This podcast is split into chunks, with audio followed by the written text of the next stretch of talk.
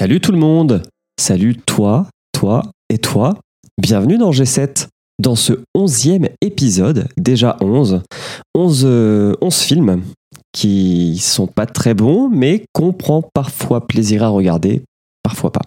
Nous sommes toujours dimanche matin parce qu'on aime les enregistrements euh, dominicaux et autour de la table virtuelle, nous sommes quatre. À ma gauche, nous avons Taldus. Comment ça va Taldus? Fatigué, le film était compliqué, mais ça va, ça va. Compliqué. Comme sur Facebook, quand tu mets c'est compliqué? C'est ça, entre Lara et moi, euh. C'est compliqué. Nous avons Sous-X. Salut à toutes et à tous.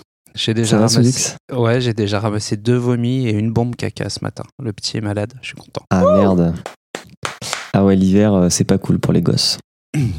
Et nous avons un invité en la personne de Flavien. Salut Julien, salut Sous-X, salut Taldus, et puis salut aux auditrices et auditeurs. Moi je pensais que tu avais joué à Death Stranding, Sous-X, quand tu disais ça. hein. C'est un peu, un peu la même chose, même combat.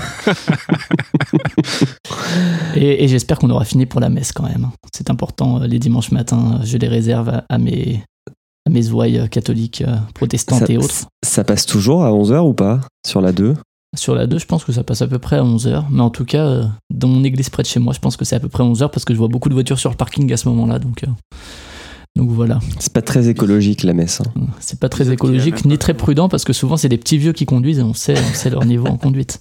Mais euh, on s'éloigne du sujet. hein. Lara Ouais, Croft conduit sans doute bien vous êtes mieux. déjà hors sujet. hein. Tout ça petit peu. commence vachement bien. Alors Flavien, euh, tu es podcasteur. Yes. Tu es podcasteur, euh, comment dire euh, avec beaucoup, beaucoup, beaucoup, beaucoup de podcasts. euh, multi, multicasquette, ouais. Et tu en fais un dans le label Podcut qui a un lien avec Tomb Raider.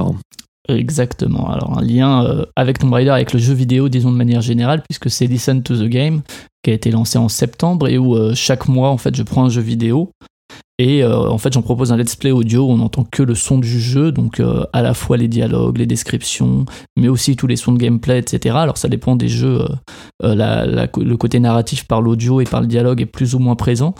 Et en novembre, donc j'avais commencé avec le Plague Tale, j'essaie de, de varier l'anglais et le français, mais donc en novembre, je disais, j'ai fait une série de, il me semble, 15 épisodes, si je dis pas de bêtises, sur 15. Rise of the Tomb Raider. Donc euh, le, le deuxième épisode du reboot euh, par Crystal Dynamics, euh, on se rappelle bien sûr de Tomb Raider de 96, si je dis pas de bêtises, le, le premier épisode sur PlayStation. eh ben, c'est ça, Eidos. Et donc la licence a vécu, est morte, a périclité.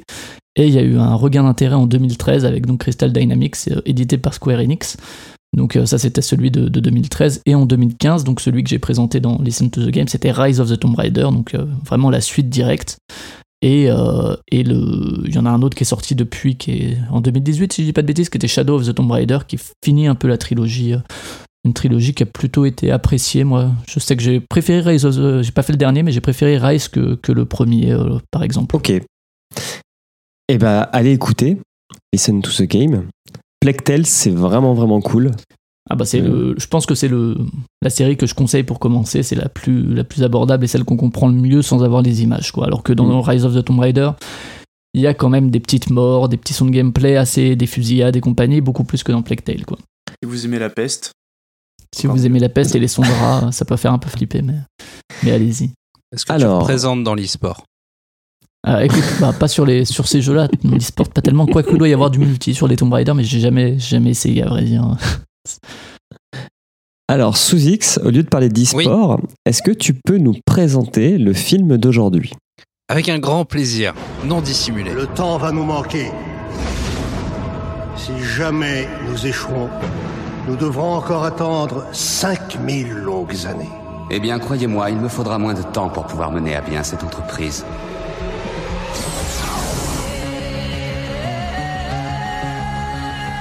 Cette année, les planètes vont s'aligner. Les Illuminati ont juré de ramener leurs ancêtres à la vie. Le temps va s'arrêter. Avez-vous entendu parler de l'horloge des âges? Elle donne à son détenteur le pouvoir de la lumière. Le sort de l'humanité Que l'enfer éternel renaisse est entre les mains d'une seule personne. On commence par. Vous faites autorité en histoire ancienne et en mythologie. C'est pour ça que je voyage. C'est une sorte d'horloge. Elle était cachée dans une pièce secrète. Elle brille. Elle brille de plus en plus. Donc Lara Croft Tomb Raider ou Lara Croft Tomb Raider, le film, euh, titre québécois, est un film américano-britannico-germano-japonais, réalisé par euh, Simon West, sorti en 2001. Donc, notons-le, après Matrix et Jurassic Park. Le film est l'adaptation cinématographique de la série du jeu éponyme euh, Tomb Raider, développé par euh, Core Design. C'est la première adaptation de la série au cinéma et le premier volet de la dilogie. Alors là, j'ai bloqué sur le mot. Donc je suis allé voir la définition de dilogie. Donc la définition de dilogie, c'est le nom donné par quelques auteurs modernes à l'antanaclase. Je suis allé voir la définition du mot antanaclase. Donc, c'est un substantif féminin du grec anti, contre, et anaclasis répercussion. C'est une figure de style pour dire en gros qu'il y a eu deux épisodes. Voilà. Donc, dans euh, Tomb Raider, le film, on a Angelina Jolie, mais on a aussi James Bond, Daniel Craig. Pour Oui. les acteurs les plus connus, c'est un film sorti en 2001, donc comme je disais, qui fait 101 minutes plus 4 scènes coupées. Euh, je ne sais, je ne connais pas la, la durée euh, des, euh, des quatre scènes coupées. Peut-être. Ouais, c'est très court, hein, c'est genre une minute. Euh, non, la première coupée dure trois, mais après c'est une minute à peine. Ok. C'est un film qui a coûté 116 millions de dollars, ce qui est beaucoup trop, et qui en a rapporté euh, 274 millions. Ça a été un échec critique, mais un succès commercial. Voilà ce qu'on peut dire de ce chef-d'œuvre cinématographique, s'il en est. Et bah déjà, moi, je suis ravi d'apprendre ce mot duologie parce que la dernière fois, on était dans une soirée, on parlait de, de ce terme, on, connaissait trilogie et tout, mais on se demandait ce que c'était euh, pour deux films. Donc, euh, merci de, de ce petit. Eh bien, écoute, Technique. je suis ravi. Cet épisode aura au moins servi à ça, tu vois. C'est déjà. Et du coup, est-ce que vous l'avez aimé? Qui veut commencer par donner son avis général sur le film? Je peux commencer si vous voulez. Alors moi, je, de souvenirs, euh, alors moi j'ai joué aux jeux vidéo. euh, je crois que c'était mon premier jeu vidéo sur PlayStation 1, si j'ai des bons souvenirs. euh, là où j'ai pas mal joué, j'avais joué aux deux avec ma maman. C'était un, un des grands souvenirs avec ma mère. Et ça, il y avait eu un bug au tout dernier boss, donc ça c'est un mauvais souvenir parce que ça nous avait corrompu la sauvegarde. Mais du coup, j'étais un peu familier de la saga. Le 3, j'y avais joué chez mon cousin, je l'avais pas moi-même. Et j'avais le 4 sur PC, je crois, parce que c'était aussi sur PC, même si on rattache souvent la licence à, à PlayStation.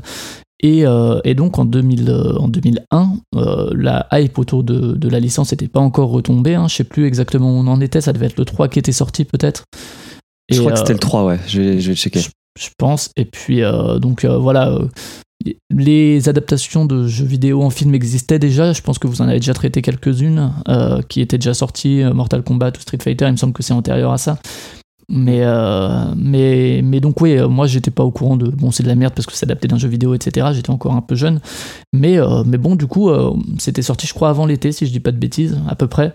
Et euh, ça fait partie des blockbusters de l'été. Et j'étais allé le voir au cinéma, figurez-vous, euh, avec, euh, je sais plus avec qui, avec mes oncles et tantes peut-être. Et Oui, sur le coup, bon, ça m'avait le pas 27 marqué. juin. Ouais, Alors, donc, euh, c'est ça. Juste, il y en avait eu 5 Il y en avait déjà eu 5. Waouh. Ouais. Et ils ont sorti tellement à la chaîne, c'est incroyable. tous les ans. C'est incroyable. Ouais, c'est ça, c'est tous les ans, c'est fou comme, euh, comme rythme de développement quand on regarde aujourd'hui. Et ça euh. se sent dans la qualité des jeux, mais on en, on en reviendra après, quoi.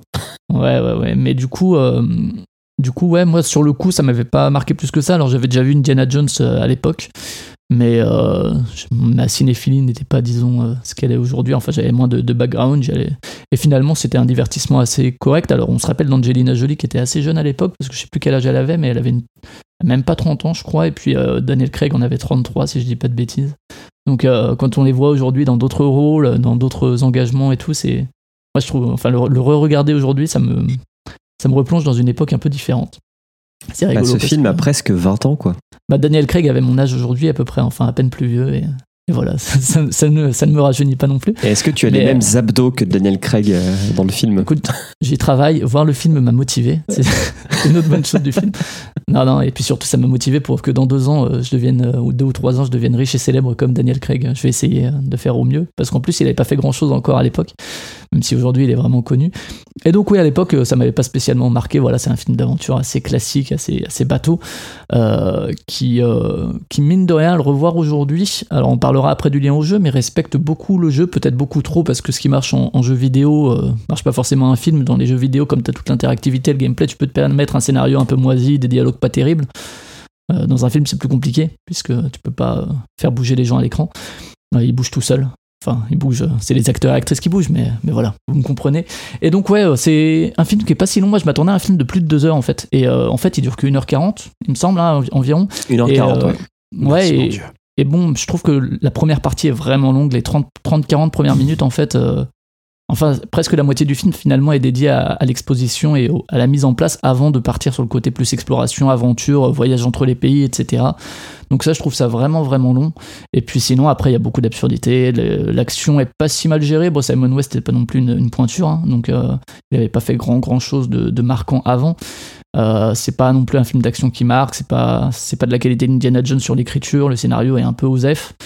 Euh, Il y a beaucoup, beaucoup d'absurdités, je pense qu'on y reviendra, mais, euh, mais bon, ouais, c'est, ça se regarde, disons, c'est pas un bon film, mais ça se regarde, je pense que comme adaptation de, par rapport à des jeux vidéo, c'est sans doute euh, pas si mal que ça, et surtout, ouais, on parlera du respect aux jeux vidéo, parce que je trouve qu'il y a quand même pas mal de choses qui, qui le respectent, pour le meilleur ou pour le pire, mais euh, et voilà. Donc euh, pas terrible, mais euh, je l'ai regardé, euh, je l'ai regardé sans, sans vrai, vrai déplaisir, quoi. Voilà. Ok. Taldus. Oula, euh, alors moi, euh, c'est, je suis moins matinal que Flavien, du coup, je vais peut-être moins parler sur le film, mais pour résumer, euh, je, vais faire, je vais faire mon petit historique, je vais faire comme Flavien.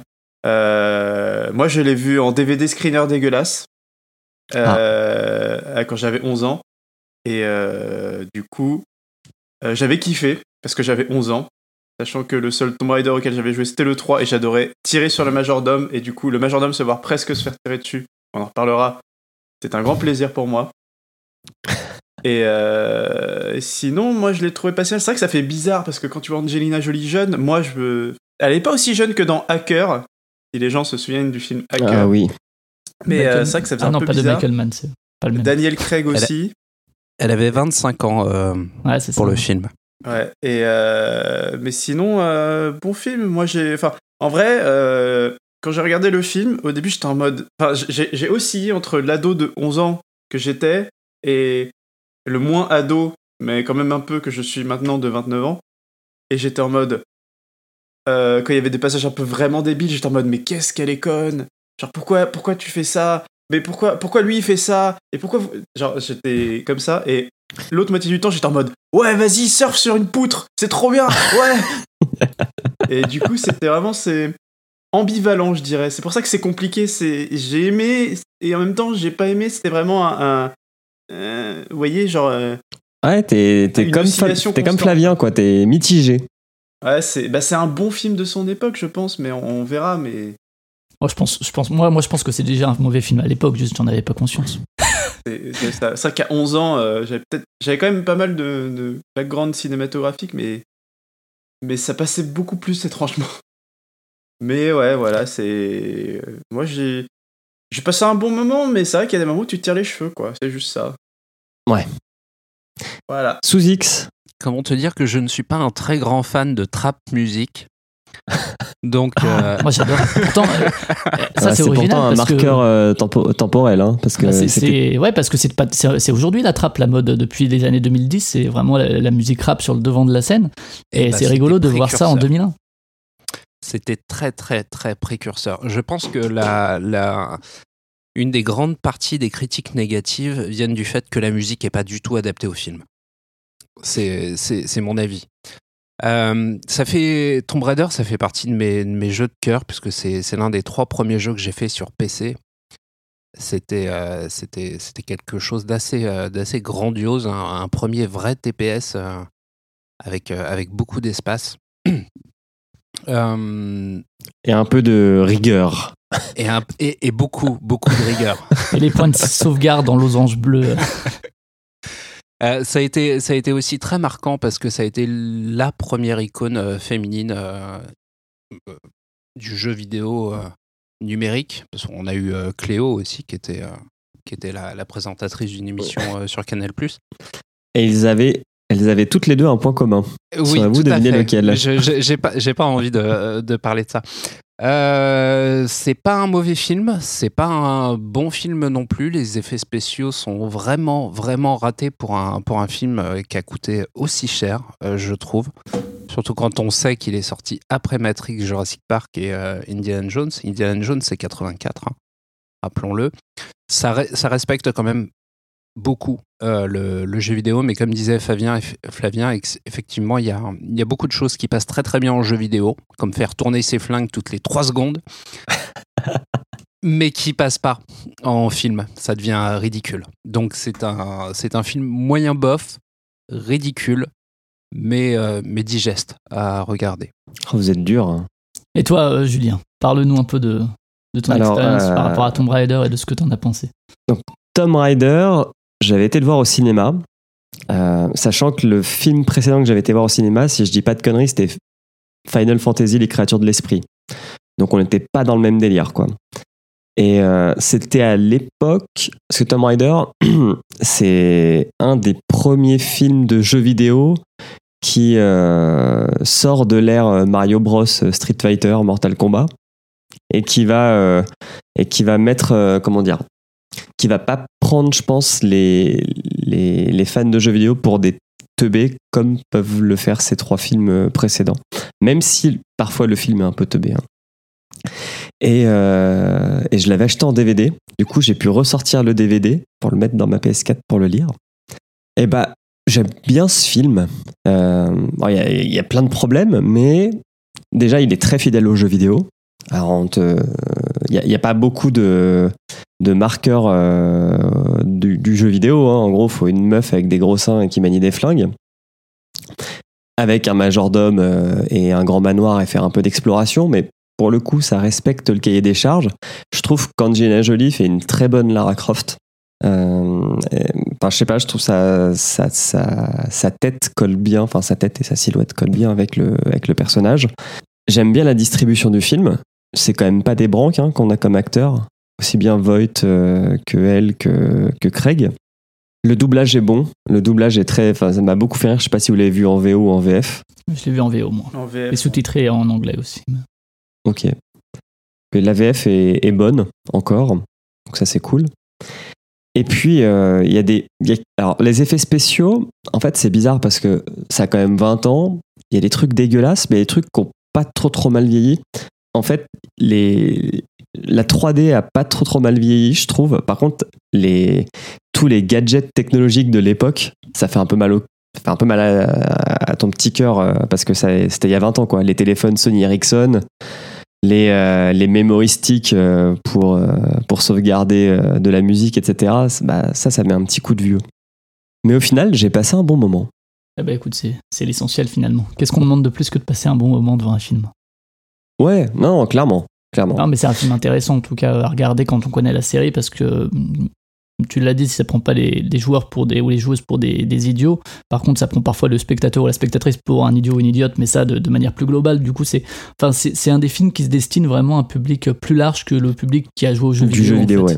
Et notamment euh, par la- le marketing et tout qu'il y a eu autour. Par, euh, je crois que c'était, euh, c'est un des, des films qui a rapporté le plus ou qui a coûté le plus, même aujourd'hui encore en termes d'adaptation de jeux vidéo. C'était quand même ouais, 115 millions, je l'ai dit sous X en intro, donc c'est quand même beaucoup.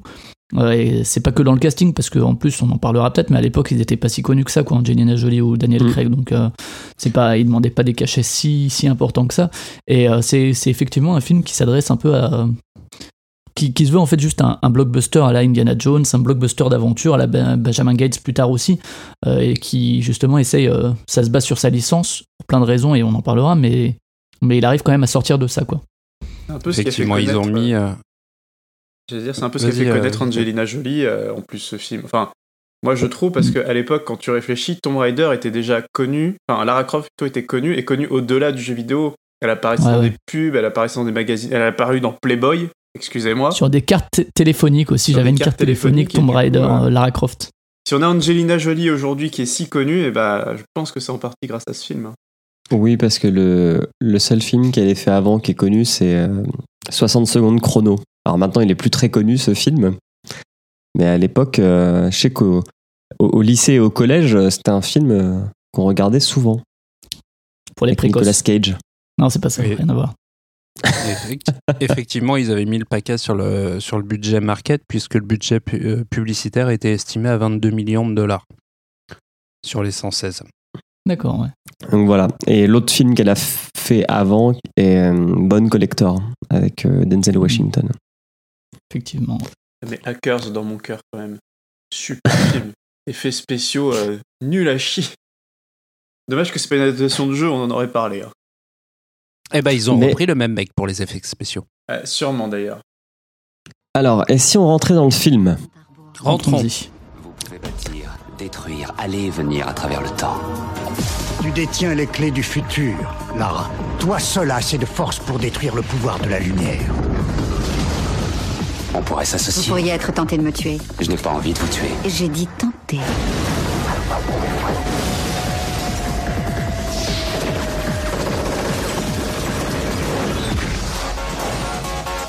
Tu dois sauver l'univers, c'est ça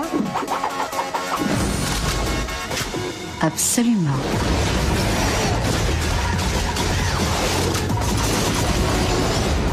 En juin, la plus grande aventure de l'année va commencer. Angelina Jolie et Lara Croft. Là, je commence à m'amuser.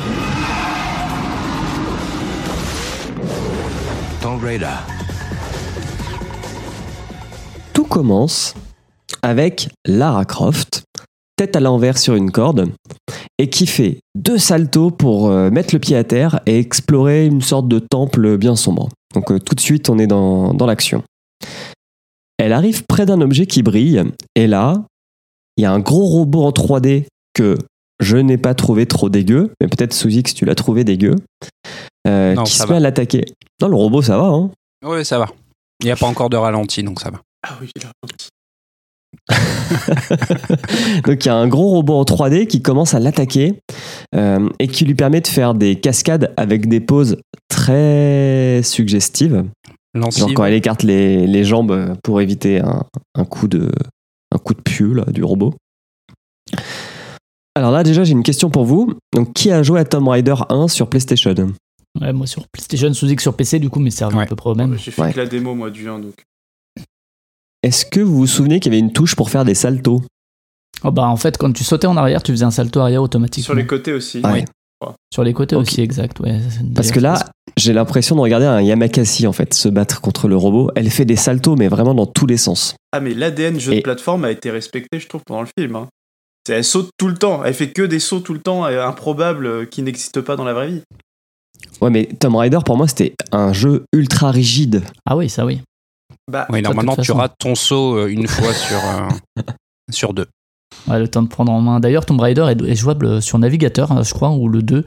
Euh, vous pouvez le trouver sur navigateur et jouer directement sur votre PC, sachez-le. Et, euh, et oui, effectivement, c'était très rigide, mais en dehors de ça, en dehors de la rigidité, qui est en fait le gameplay 3D d'époque aussi, hein, rappelons-le, Mm. euh, parce qu'à la 2D, ils avaient réussi à avoir plus de, plus de fluidité, plus de précision.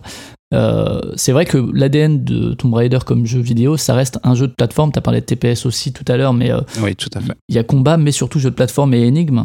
Et mais effectivement, enfin, en dehors Et de ça, il y, avait, il y avait quand même un côté jouissif à sauter partout. Notamment, il y avait des, des pentes qui glissaient. Et il fallait sauter au bon moment. Et si tu sautais en arrière, ça faisait un salto en arrière. Enfin, et effectivement, je sais pas si on appelle ça salto sur les côtés parce que ouais. ça, ça doit avoir un autre nom. Mais un tir mais, euh, oui. peut-être. peut-être, un tire-bouchon. Ça existe vraiment en roller, hein, c'est pour ça que je le dis. Ok. Bah écoute.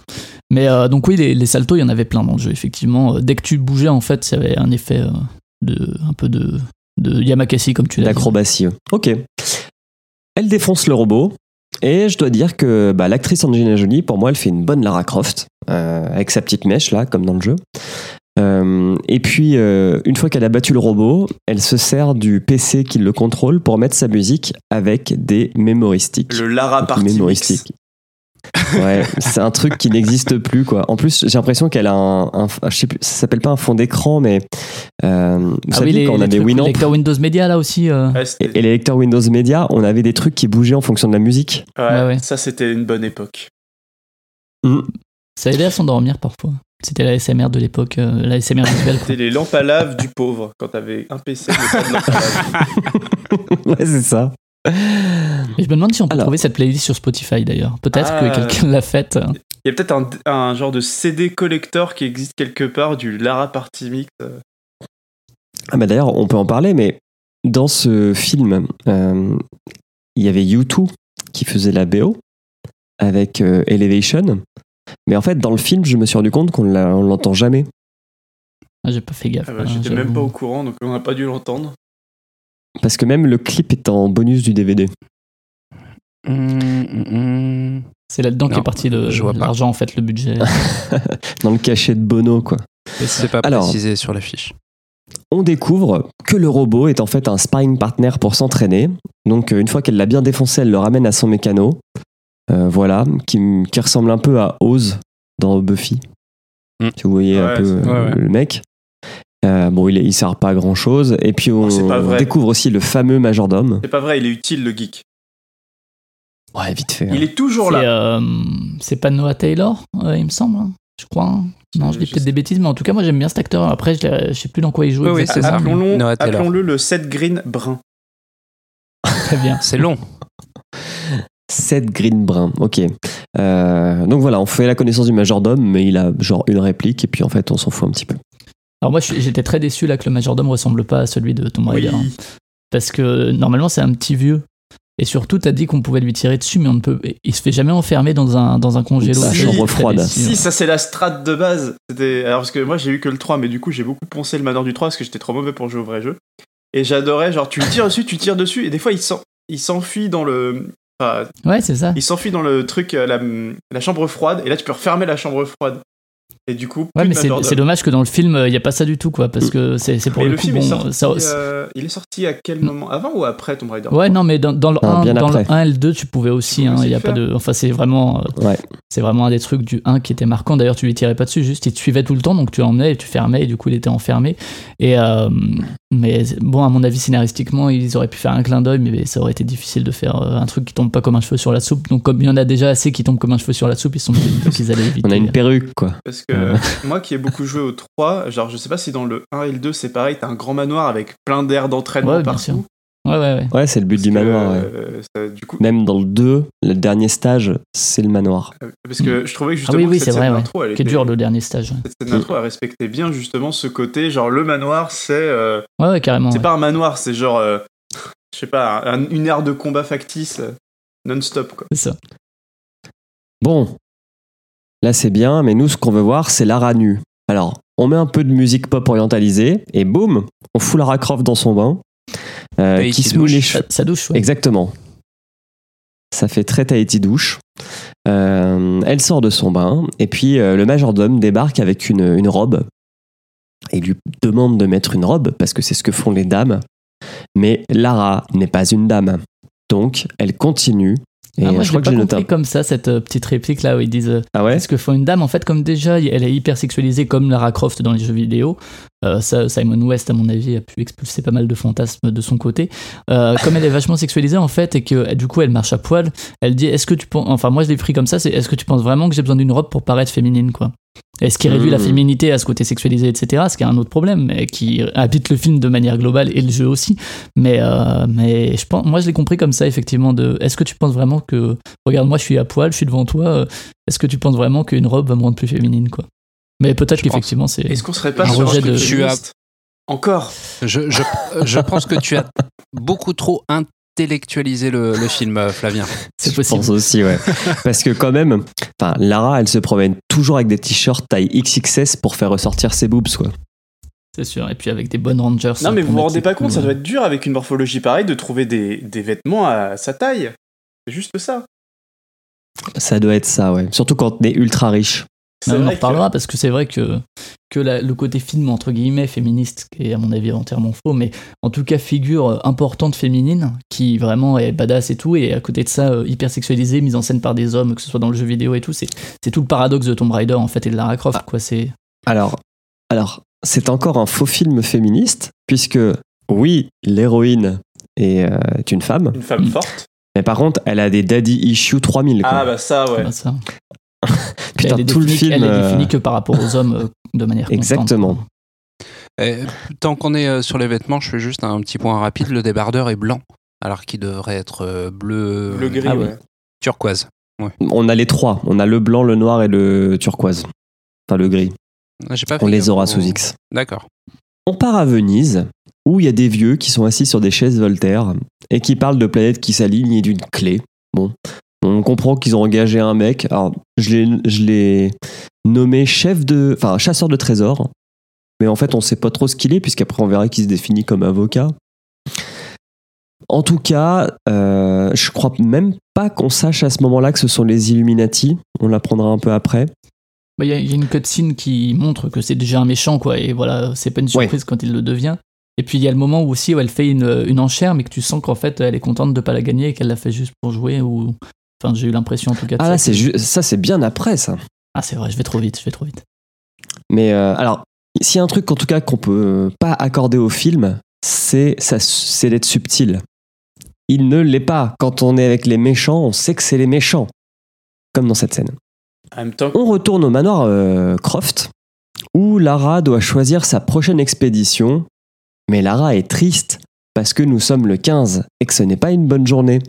Parce que c'est le jour où son papa est mort. Et donc là, Daddy Issue 1. Et puis on va en avoir toutes les 10 minutes. hein. Des rappels à son père qui est mort, blablabla. Ensuite, Son elle- père qui est incarné par le vrai père d'Angelina Jolie, apparemment d'ailleurs. Euh, oui, c'est vrai. C'était un fun fact que j'avais Peut-être qu'Angelina Jolie avait elle aussi des daddy issues qu'elle a essayé de régler à travers ce film et finalement que ça lui a servi pour, pour sa carrière future, je ne sais pas. Hum, alors, je ne sais pas. Par contre, il me semble que c'est grâce à ce film qu'elle a adopté son premier enfant. elle l'a trouvé sur le set du film? Euh, je sais pas, mais vu qu'il y a pas mal de scènes qui sont tournées au Cambodge. C'était euh, un des gosses exploités qui tirait sur les cordes. C'est fort peu probable. On retourne à Lara avec son gros engin, donc c'est-à-dire un gros télescope qui quand même permet de voir les, les planètes avec une définition. Le truc, je pense que c'est Hubble x 10 000, quoi. Parce qu'on voit très très bien les planètes. Et on commence à aller voir qui s'alignent entre elles. Et on nous informe que cela se produit tous les 5000 ans et se conclut par une éclipse solaire. Alors je pense que d'un point de vue scientifique et astronomique, euh, etc., je pense que c'est faux. Ça serait à vérifier, un fact-checker un fact-checker peut-être pourra nous renseigner là-dessus. Ensuite, on a un flashback euh, donc où on a Lara jeune avec son père euh, qui lui file une montre, enfin en tout cas qui lui montre une montre euh, avec le portrait de sa mère dedans euh, que Lara n'a jamais connu. Et puis son père euh, lui parle aussi de ses foutues planètes. Alors, j'ai trouvé que les flashbacks servaient à rien. Vraiment, euh, ça prend rien à part que bah, elle s'entendait bien avec son père. Alors, j'ai fait un petit check facking. euh, euh, j'ai Fact Ah, c'est dur à dire dès le matin. Et en fait, euh, non, ça arrive assez souvent les alignements des planètes parce qu'il semblerait qu'il y en a eu un en 2018 et qu'il va y en avoir un autre en 2020. Donc, Mais des euh, neufs Bah, ça semble être des. Hmm. Ouais, non, 5 planètes. Ok, 5 planètes. Mais est-ce que Pluton compte? Il compte Elle Non. compte à l'époque, mais elle compte plus maintenant. Non, non, Pluton ne compte pas. En 2001, ne il compte comptait? plus, mais à l'époque, euh, Pluton comptait. ouais. Mais ça a l'air d'arriver Euh. assez souvent quand même. hein. Pas tous les 5000 ans. Ou alors euh, je fact-check mal. Excusez-moi les astronautes qui nous On écoutent. fact-checkera fact-checking. Écoute. Ensuite, euh, elle continue son rêve et puis elle voit un coffre caché, enfin une sorte de trappe, une trappe qui s'illumine. Et en fait, elle partout. découvre. Ouais, la trappe est partout. ouais. Et en fait, elle découvre que sous son escalier, euh, il y a un coffre et que dans son coffre, il y a une pendule qui vient de s'activer. Et ça, c'est très mystérieux. Avec l'aide de son mécano, euh, donc son mécano, en fait, il dort dans une caravane. hein. donc, il faut savoir que la famille Croft a un énorme manoir euh, en Angleterre. Et le mec vit dans une caravane à côté. Elle lui fait d'ailleurs la remarque. Et le mec dit non, non, euh, j'adore l'esprit de contradiction, donc je ne vais pas dormir au chaud. Je vais dormir dans une caravane, c'est-à-dire dans 5 mètres carrés. Et en plus, le mec est bordélique à souhait. Mais moi j'ai pas trop compris. C'est, du coup, c'est, son coloc?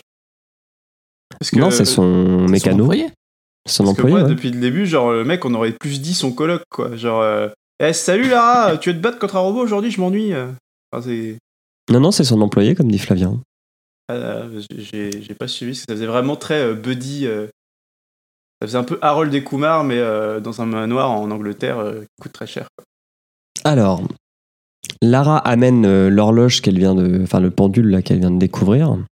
Euh, le mécano, euh, lui, il est très pointilleux, donc il commence à démonter ça pièce par pièce. Elle, elle a pas le temps, elle prend un marteau, elle casse l'horloge parce qu'elle se dit qu'en fait l'horloge ne sert à rien, c'est ce qu'il y a dedans qui est important. Et dedans, on a une autre horloge avec un œil qui brille. Alors je tiens à préciser que sur cette scène, Angelina Jolie n'a dû jamais faire de bricolage parce qu'elle ne sait pas du tout tenir un marteau. Puis on voit surtout comment Lara Croft gère euh, le mystère de manière subtile. Mais Très ça, subtil, ça, ce- ça- ça aussi, ça rejoint euh, finalement euh, Indiana Jones ou les, les jeux vidéo où euh, le respect des œuvres et tout euh, qu'elle recherche, c'est pas non plus euh, l'essentiel, quoi. Ah non, clairement. En même temps, euh, on dit, euh, je- moi je me souviens plus trop dans le film, mais on, on dit euh, qu'elle est archéologue ou un truc comme ça ou pas du tout? Non. Non, Elle est juste exploratrice. Aventurière. euh, Ah, non, si à un moment quelqu'un la qualifie d'archéologue, c'est vrai. Parce que moi j'ai peu- no- ouais, je l'ai plutôt nommée chasseuse de trésors, aventurière quoi. C'est un Mm. peu comme euh, Indiana Jones, sinon c'est un peu archéologue, mais en vrai, euh, le respect des trucs anciens, on s'en fout un peu. hein. Ouais, c'est archéologue pilleur de tombes quoi. C'est ça. c'est quoi. ça, ouais. Et puis on va mettre un petit peu de techno années 2000 et ça ça va faire plaisir à Souvix. Yeah. Clairement euh, même bande son que Matrix qui est sorti l'année d'avant. Elle enfourche une moto avec une tenue tout en cuir et là elle se dirige à une vente aux enchères. Euh, elle achète un truc et puis elle sort. En fait, le but pour elle, c'était de rencontrer un vieux. Mais avant de rencontrer euh, ce vieux, il y a James Bond qui débarque. Quoi.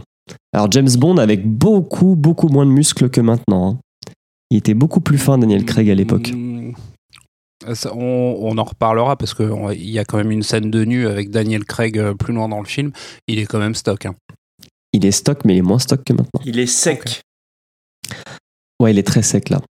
Euh, et donc, euh, Daniel Craig, c'est un autre chasseur de trésors ou aventurier, hein, c'est selon. Mais euh, c'est un concurrent de Lara. Et puis, il y a une petite tension entre eux quand même. hein. Petite tension sexuelle.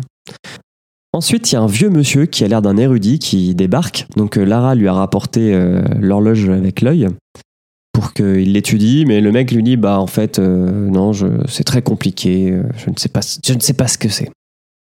Ouais, Sauf qu'en fait- tu parles de l'œil, c'est l'œil qui voit tout, hein, c'est une référence fréquente aux Illuminati, même l'œil de Sauron, tu vois, on peut un peu le rapprocher de ça quelque part. C'est euh, The All Seeing Eye, c'est pareil, il y a plein de groupes de musique et tout qui ont fait des, des morceaux là-dessus. C'est c'est une référence, disons, assez connue, quoi. D'ailleurs, je m'étonne qu'il la connaît. Enfin, elle, elle le connaît, mais que ça lui fasse pas plus euh, tilt, quoi. Ouais.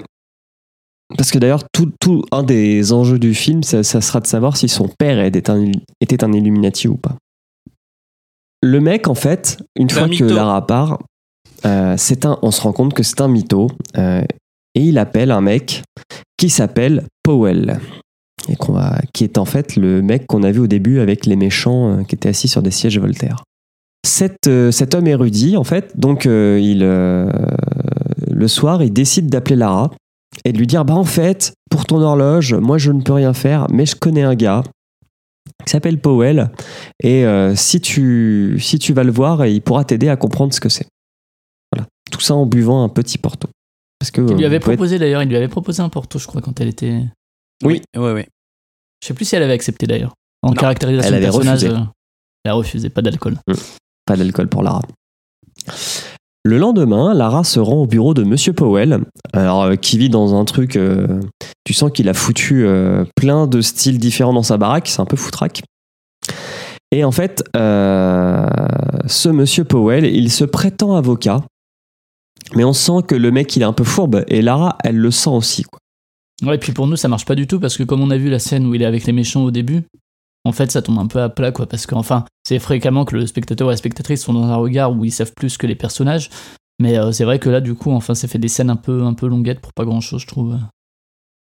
Totalement. Elle rentre chez elle.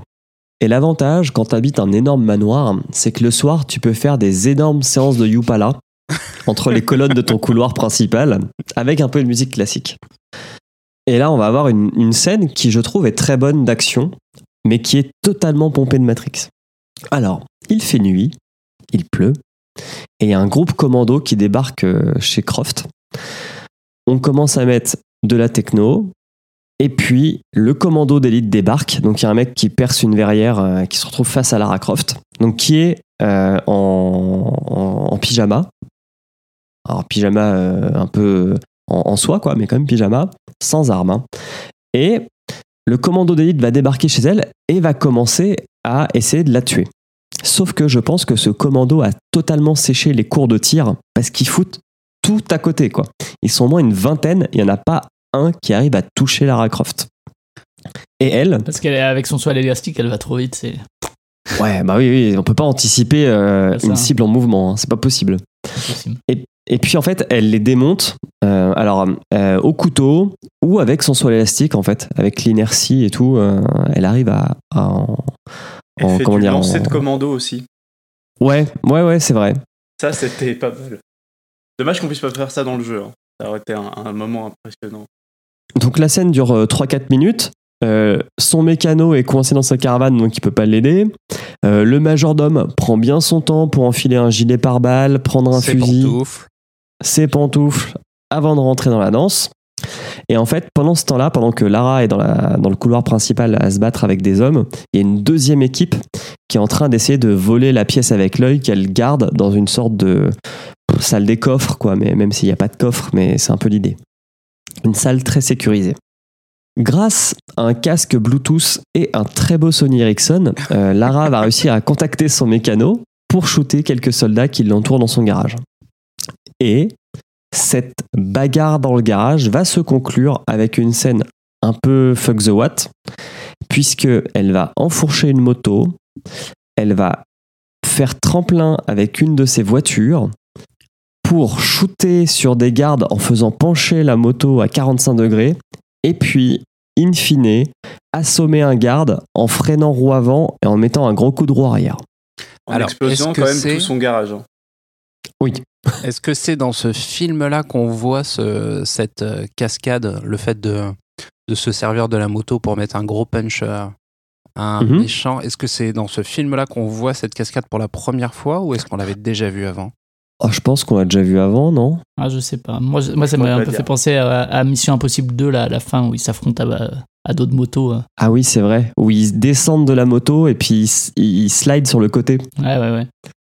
Euh, ouais, Mission Impossible 2, il y a moyen qu'il y ait cette scène aussi, ouais. Ah, je, je suis pas sûr les- l'assomment avec la roue arrière comme ça, exactement, mais. euh, Ouais, moi, cette scène, Bon. je pense qu'elle était très importante parce que je vais faire comme Flavien. Je vais over-analyser le film.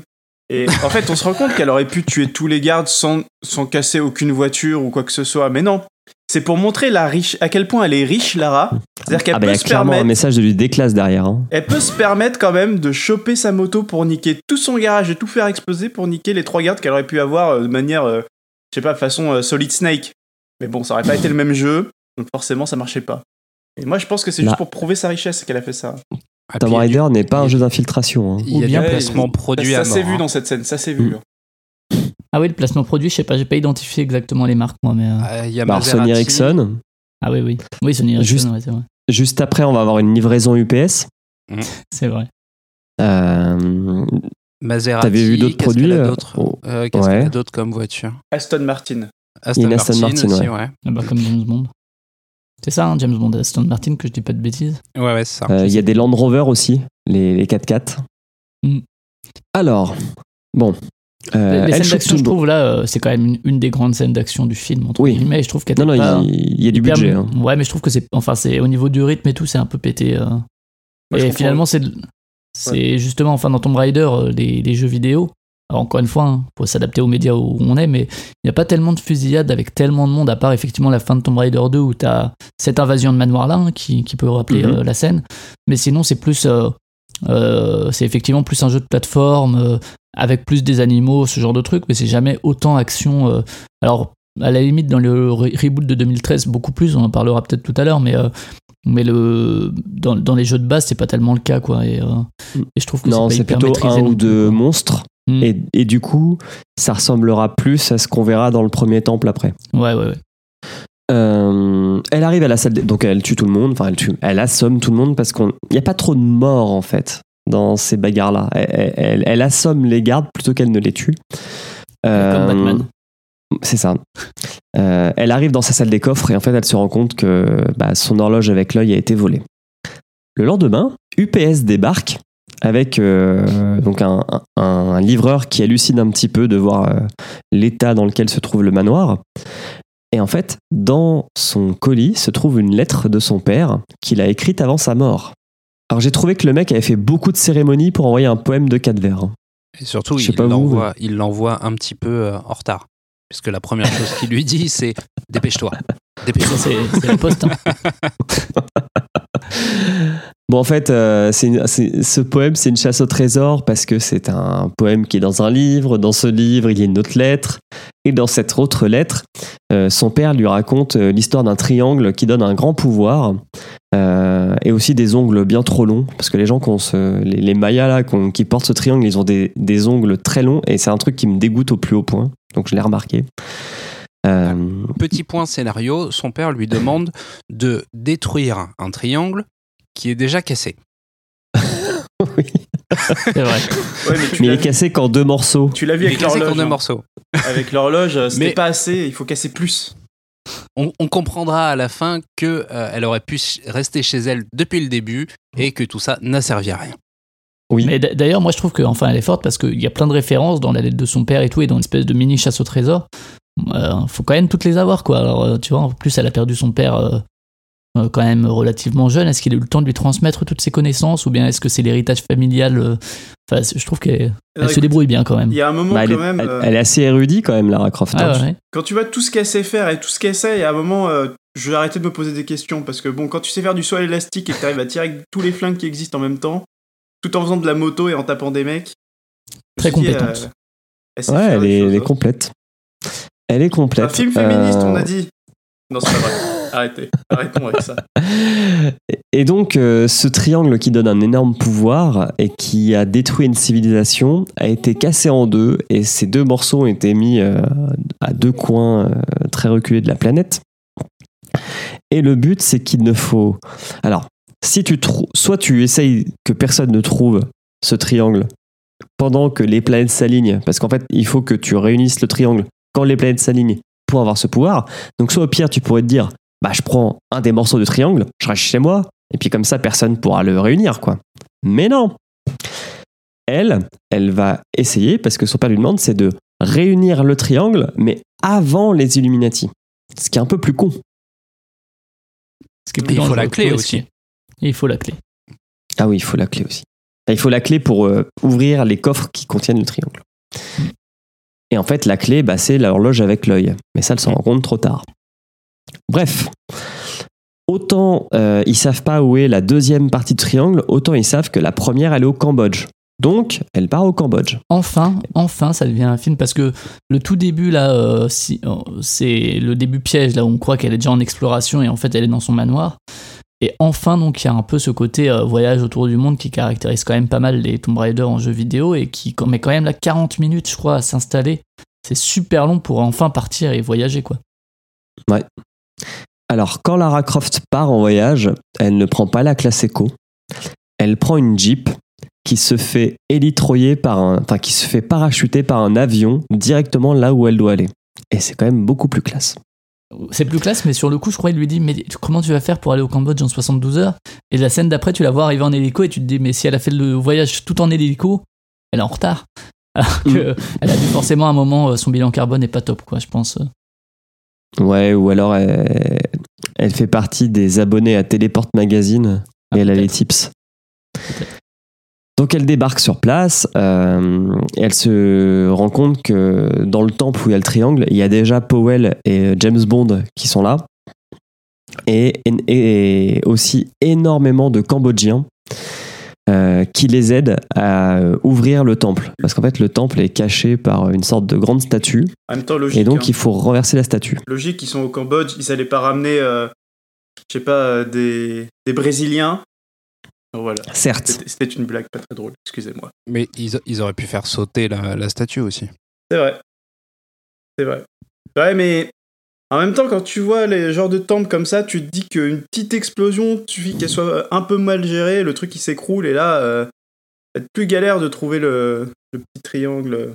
Le demi-triangle. Ouais, Un Quand tu, demi-triangle. quand tu vois la dose de C4 qu'ils ont mis dans le, dans le manoir de Lara pour faire sauter une baie vitrée, bon, Ouais, mais il est plus solide quand même, le manoir de Lara, je pense. Que là, si à 15 personnes, ils arrivent à péter le mur de devant du manoir, euh, c'est quand même, il était pas très très résistant. Donc la statue tombe. La statue tombe. Bah non, la statue tombe pas encore parce que ce que fait Lara, elle, c'est qu'elle se dit, bah il y a sûrement une autre entrée. Donc elle prend sa jeep et puis elle fait le tour du temple. Et effectivement, elle trouve une autre entrée. C'est quand même moins con.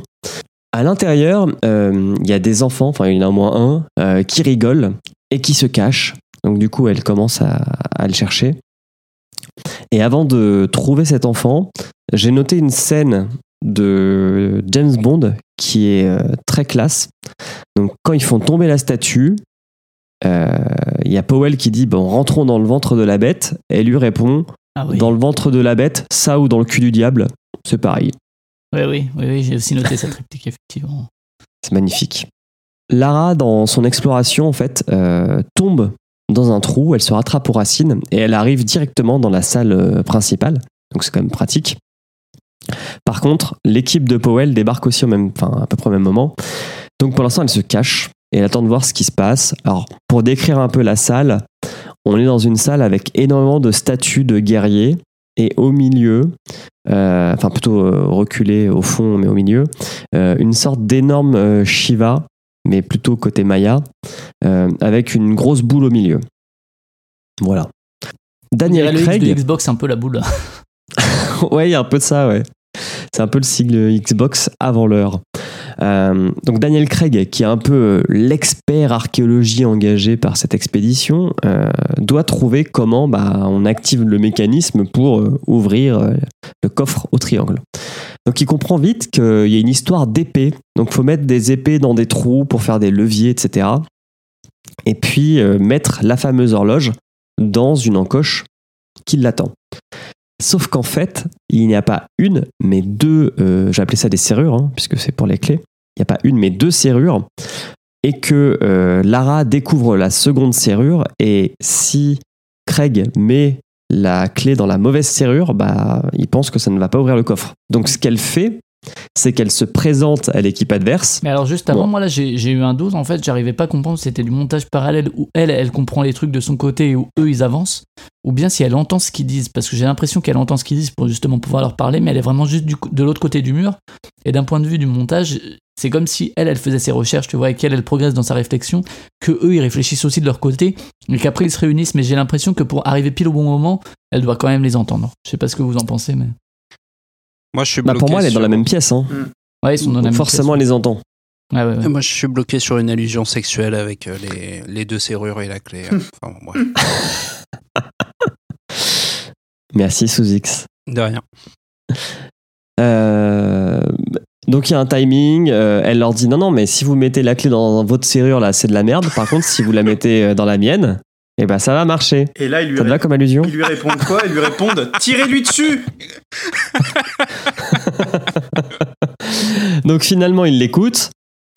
Ce qui est Elle, étonnant euh, d'ailleurs, parce que ça, ça montre le manque de confiance qu'ils ont dans, dans Daniel Craig quand même, quoi. Parce que même lui-même, il sait que, que Lara Croft est meilleure que lui, quoi. Parce qu'il dit, bah faites comme Mm. vous voulez, quoi. Mais euh, finalement, enfin, ils sont tous d'accord pour dire que, oh, c'est quand même Lara Croft, elle doit quand même avoir raison. Ça aurait été drôle d'ailleurs qu'elle ait tort, tu vois. Elle a tort, elle- le, le temple s'écroule, ils sont tous morts, fin de l'histoire.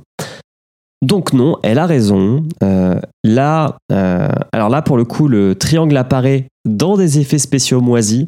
Tout ce qui est liquide en 3D, c'est quand même moyen moyen quoi. On se serait cru dans Little Big Adventure. Ou un truc du genre. Ouais, ouais, il y a un peu de ça, ouais.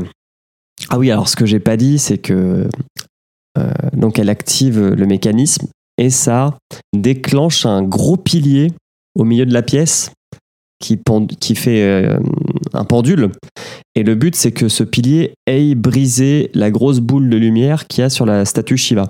Sauf qu'il manque de d'inertie Et là, pour aller au bout. une des meilleures scènes du film. Et donc, oui. Bah, Est-ce que tu veux la décrire, Taldus? Ah bah, c'est simple. Il y a le, la poutre qui fait qui, à l'horizontale qui fait un peu euh, pendule. Et pour donner plus d'énergie, qu'est-ce que fait Lara? Elle saute dessus et fait du surf. Voilà. Une balançoire, en fait, c'est plus l'effet balançoire, ouais, tu vois. où C'est- tu prends de l'élan et tu y vas. et- Mais il y a ça dans les jeux aussi. euh, à partir d'une corde, dans, dans Rise of the Tomb Raider, justement, là, comme je l'ai fait il y a pas si longtemps, il y a un moment où elle tombe et où pour aller s'accrocher à une paroi glacée, tu dois faire cet effet balançoire avec les sticks. Et quand tu rates, ben, tu meurs et tu dois refaire exactement la même chose. C'est un peu chiant, mais. Ah, ça me rappelle les passages. Il y a exactement les mêmes passages, d'ailleurs, sachez-le, si vous jouez à Ring Fit. euh, Il y a un moment où tu as une genre de balançoire et il faut faire des squats pour euh, qu'elle gagne en puissance pour pouvoir euh, ensuite aller plus loin. Ok. Voilà, On attend le film inspiré de Ring Fit. C'était le moment Ring Fit. Avec impatience. En tout cas, euh, donc, elle perce la boule, ça, euh, comment dire, ça découvre le triangle, elle le vole. Alors attendez, parce que là, il y a un passage très important. Je sais pas si vous l'avez Ouais. vu, mais le grand méchant, pendant que Lara est en train de faire euh, de la balançoire euh, avec une énorme poutre géante, à mon avis, qui fait très mal quand on se la prend, le méchant, qu'est-ce qu'il fait? Sachant que le, le triangle est un peu à l'opposé euh, par rapport au centre de cet axe de... C'est un peu compliqué à expliquer, mais elle est un peu à l'opposé par rapport au, centre de l'axe où la balançoire est en train de balancer. Il essaye quand même avec sa main d'atteindre le triangle. On le voit essayer d'atteindre le triangle, alors que Lara Croft arrive quand même à passer avec la poutre et à ramasser le triangle plus facilement que lui. Ça veut dire que si le mec s'était vraiment penché, il serait juste mort dès le début. Et là, il y aurait plus eu de film. Je tiens à, noter quand même que ce passage. Moi, ce passage m'a fait me tirer les cheveux. Je me suis dit, mais le mec, elle va juste se prendre la poutre en fait en essayant d'attraper son truc, quoi.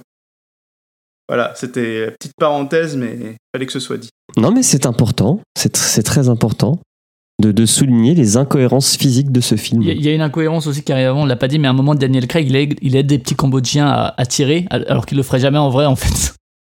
Il se met sur une corde et puis il tire trois coups et puis il arrête. Ouais, bah c'est parce qu'il y avait un photo, il y avait, bah du coup, il y avait une équipe cinéma qui était là à ce moment-là, donc il a, voulu, il a voulu bien faire, tu vois, être bien vu. Euh, et alors, donc le liquide dégueu dont je parlais, en fait, euh, continue de se répandre, même après avoir pris le triangle, et euh, c'est un truc qui va réveiller les statues, qui sont donc bien des soldats. C'est classique ça dans le Tomb Raider, hein, des ennemis euh, statues, même dans les récents d'ailleurs. C'est euh, dans les deux que j'ai fait, il y, a- il y a ce côté-là euh, Ouais. un peu surnaturel. statues qui prennent la vie. Ouais. Statue de samouraï dans celui de 2013 d'ailleurs. Ouais. Et on se rappelle de, du T-Rex dans, dans le tout premier, euh, pour le côté un peu fantastique euh, Jurassic Park. euh. Mm, clairement. Alors euh, bah là, on va commencer à, faire une grosse bagarre puisque tout le monde va se battre contre ces statues soldats qui ne sont pas très fortes. hein. Elles sont très lentes. Elles sont grosses, mais elles sont lentes et puis elles se détruisent assez facilement en fait. À la fin, euh, une fois qu'elles commencent à, à détruire, euh, enfin, à en défoncer beaucoup, euh, j'ai noté que Lara prend du plaisir à tuer euh, ces statues. Bah, surtout, elle est toute seule. Elle sourit beaucoup. Elle est- tout le monde s'est barré, tout le monde a eu le temps de se barrer. Et elle, qu'est-ce qu'elle fait? Elle voit une statue géante et elle dit Allez, c'est pour moi, je me la fais, ce- je me la fais aujourd'hui. Je veux me faire une statue, je me la fais. Moi, je pense Eh oui, comprendre pourquoi, ouais. parce que comme tu vois, elle tuait jamais les humains, euh, elle- un peu comme Batman, comme Je- dit, elle les Mm. assommait et tout. Et je pense qu'il y avait une fr- frustration là-dedans, et que là, elle s'est dit ah des statues, eux, je peux les Je vais buter, pouvoir c'est me bon. les faire. Donc effectivement, la grosse Shiva, la grosse statue du milieu euh, s'active aussi. Elle est quand même assez imposante. Et là, euh, ça, euh, Lara essaye vraiment de, de lui casser la gueule. Et très très belle scène avec un très très beau ralenti. Ah, non, pas les ralentis. puisque ah, des ralentis on en a hein, dans le film hein. donc en fait elle va utiliser toujours le même pilier qui balance en lui mettant une sorte de coup de pied sauté pour le faire dévier de son axe et qu'il aille Ah oui, c'est ça, ouais. percuter la statue Pilier qui doit faire quand même plusieurs centaines de kilos face à Angelina Jolie qui doit faire euh, oh, une cinquantaine de kilos, une soixantaine peut-être pour les muscles, mais euh, pas plus.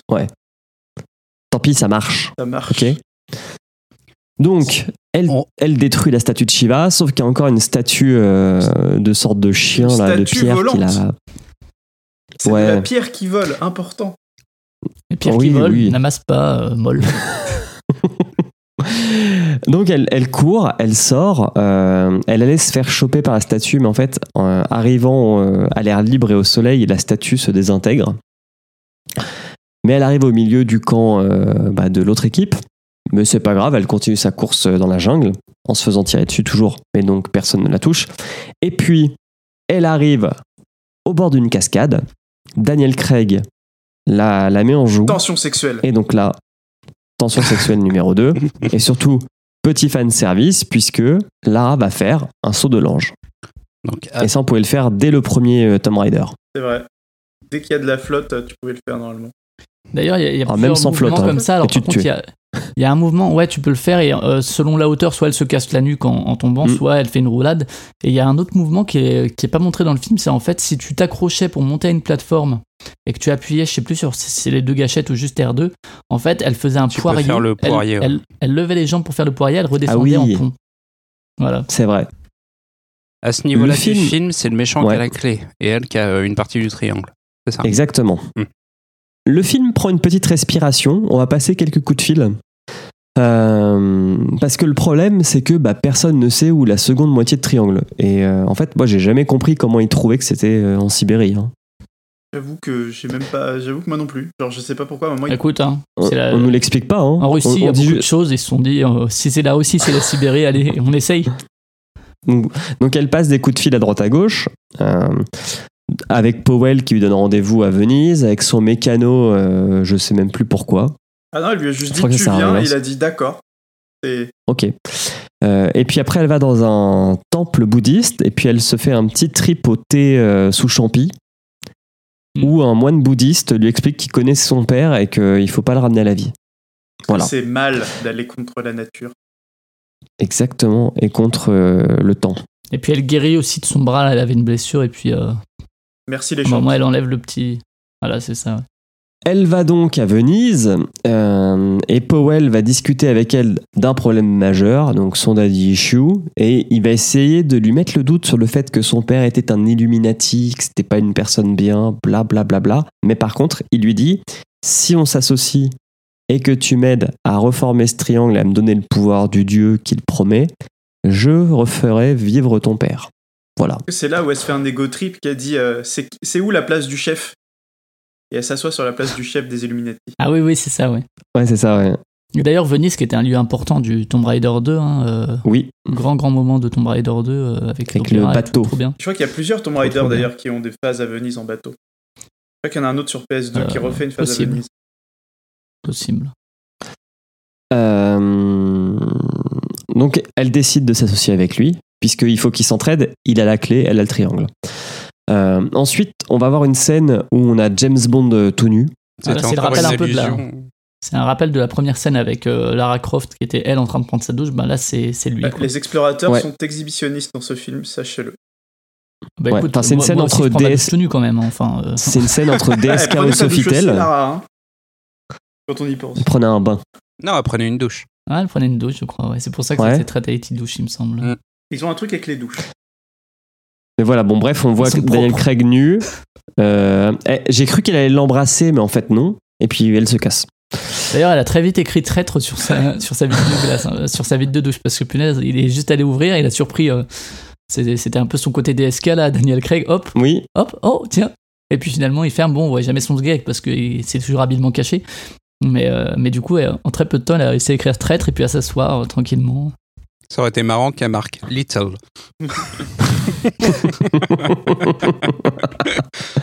c'est vrai. D'ailleurs, petite question pour vous. Est-ce que vous pensez qu'ils se sont pécho dans le passé? Hmm, non, je pense que c'est juste une tension euh, sexuelle. Mais heureusement qu'il n'y a pas de, de romance plus que ça euh, dans le film. Ouais, ouais.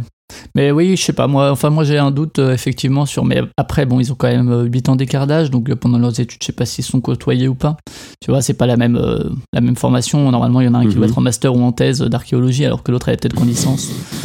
pas sûr qu'ils soient vraiment rencontrés, mais, mais le, le film laisse planer ce doute en tout cas, ouais. euh, notamment à leur première rencontre où tu te dis, tiens, ils se connaissent déjà, est-ce que c'est juste de la concurrence ou bien Ah, moi, je suis chose sûr qu'ils se sont pécho avant, tu vois. Tu voudrais dire qu'elle pourrait être la prof et lui l'élève? Non, l'inverse. Ça L'inverse, parce qu'il a, Ah, il, il est plus vieux. Sinon, ça aurait fait une macro. Bon, bref. Taldus, tu penses qu'ils se sont pécho ou pas? Oh, moi je pense que. Ouais. Ou alors peut-être que Lara est lesbienne depuis le début. Qu'est-ce qu'on en sait? On sait pas. On ne sait, sait pas, on sait pas. C'est vrai, on ne sait pas. Bref, tout le monde embarque dans des hélicobananes. Powell et sa troupe, Lara et son mécano, vers une destination inconnue où se trouve la seconde partie du triangle. Et c'est là qu'on découvre que la seconde partie du triangle est dans la cité interdite qui se trouve en Sibérie, elle-même au milieu d'un cratère de météorite. Appelons-la le. Et Voilà. que Lara, elle sent chaud. C'est le triangle des Bermudes de Sibérie. Oui, puisque aucun appareil électronique ne peut y accéder dans cette zone-là, donc ils sont obligés d'atterrir assez loin, de prendre des euh, véhicules amphibies et ensuite des traîneaux pour arriver dans la cité. Euh, voilà, ce qu'on verra lors de ces scènes, c'est qu'il y a une gamine qui va encore parler des daddy issues à Lara en disant non, non, faut pas que tu ailles là-bas pour le faire revivre. Et puis, euh, arrivé dans cette euh, cité, euh, Lara ouvre le- l'entrée de la cité en sonnant une cloche qui fait fondre de la glace, enfin éclater de la glace. Euh, et au milieu de la pièce où ils arrivent, il y a une sorte de truc, je sais pas comment dire, une sorte de lumière en 3D un peu dégueulasse. Et en fait, cette lumière 3D un peu dégueulasse serait une faille spatio-temporelle où, euh, où tu peux, euh, comment dire, où est altéré le temps de ce qu'elle nous dit. Et en fait, il y a un chien qui saute dans ce truc. Et en fait, on, on se rend compte que quand le chien saute dans cette faille, on voit tout son squelette et ses muscles, mais il en ressort indemne. Voilà. Alors, faut qu'on en parle. C'était pour euh, un petit effet 3D On en parle de gratos. ce passage parce que quand même. On... Attendez, utilisons nos cerveaux deux minutes. Lara Croft qui rentre dans ce truc-là, qui voit euh, ce truc-là pour la première fois et qui dit Ah bah oui, c'est une faille spatio-temporelle, je le sais. On a dit qu'elle était érudite. Ouais, mais- Et le chien, le chien saute au, tra- euh, au travers, donc, Mm. euh, et il ressort. Et on verra Ouais. après, vers la fin, que euh, on va faire la même chose avec, avec un autre objet et que cet objet va être figé à l'intérieur. Et ne Ouais, pas, mais il est magique. ne pas tra- D'accord, ok. Il- Ta gueule, c'est ta magique. gueule, c'est Ok. magique. Écoute, ta gueule, c'est une faille spatio-temporelle, je le sais, et ta gueule, c'est magique. C'est... Tout comme la personne qui mettra la main dans cette faille, sa main ne changera pas. Exactement. C'est normal. Euh, et là, en fait, euh, bah, tout le monde se met à chercher la serrure pour mettre la clé. Parce qu'on est quand même venu pour ça. Est-ce qu'on décrit la pièce quand même? On peut décrire la pièce. Donc, c'est Attendez, un. je sais comment décrire la pièce.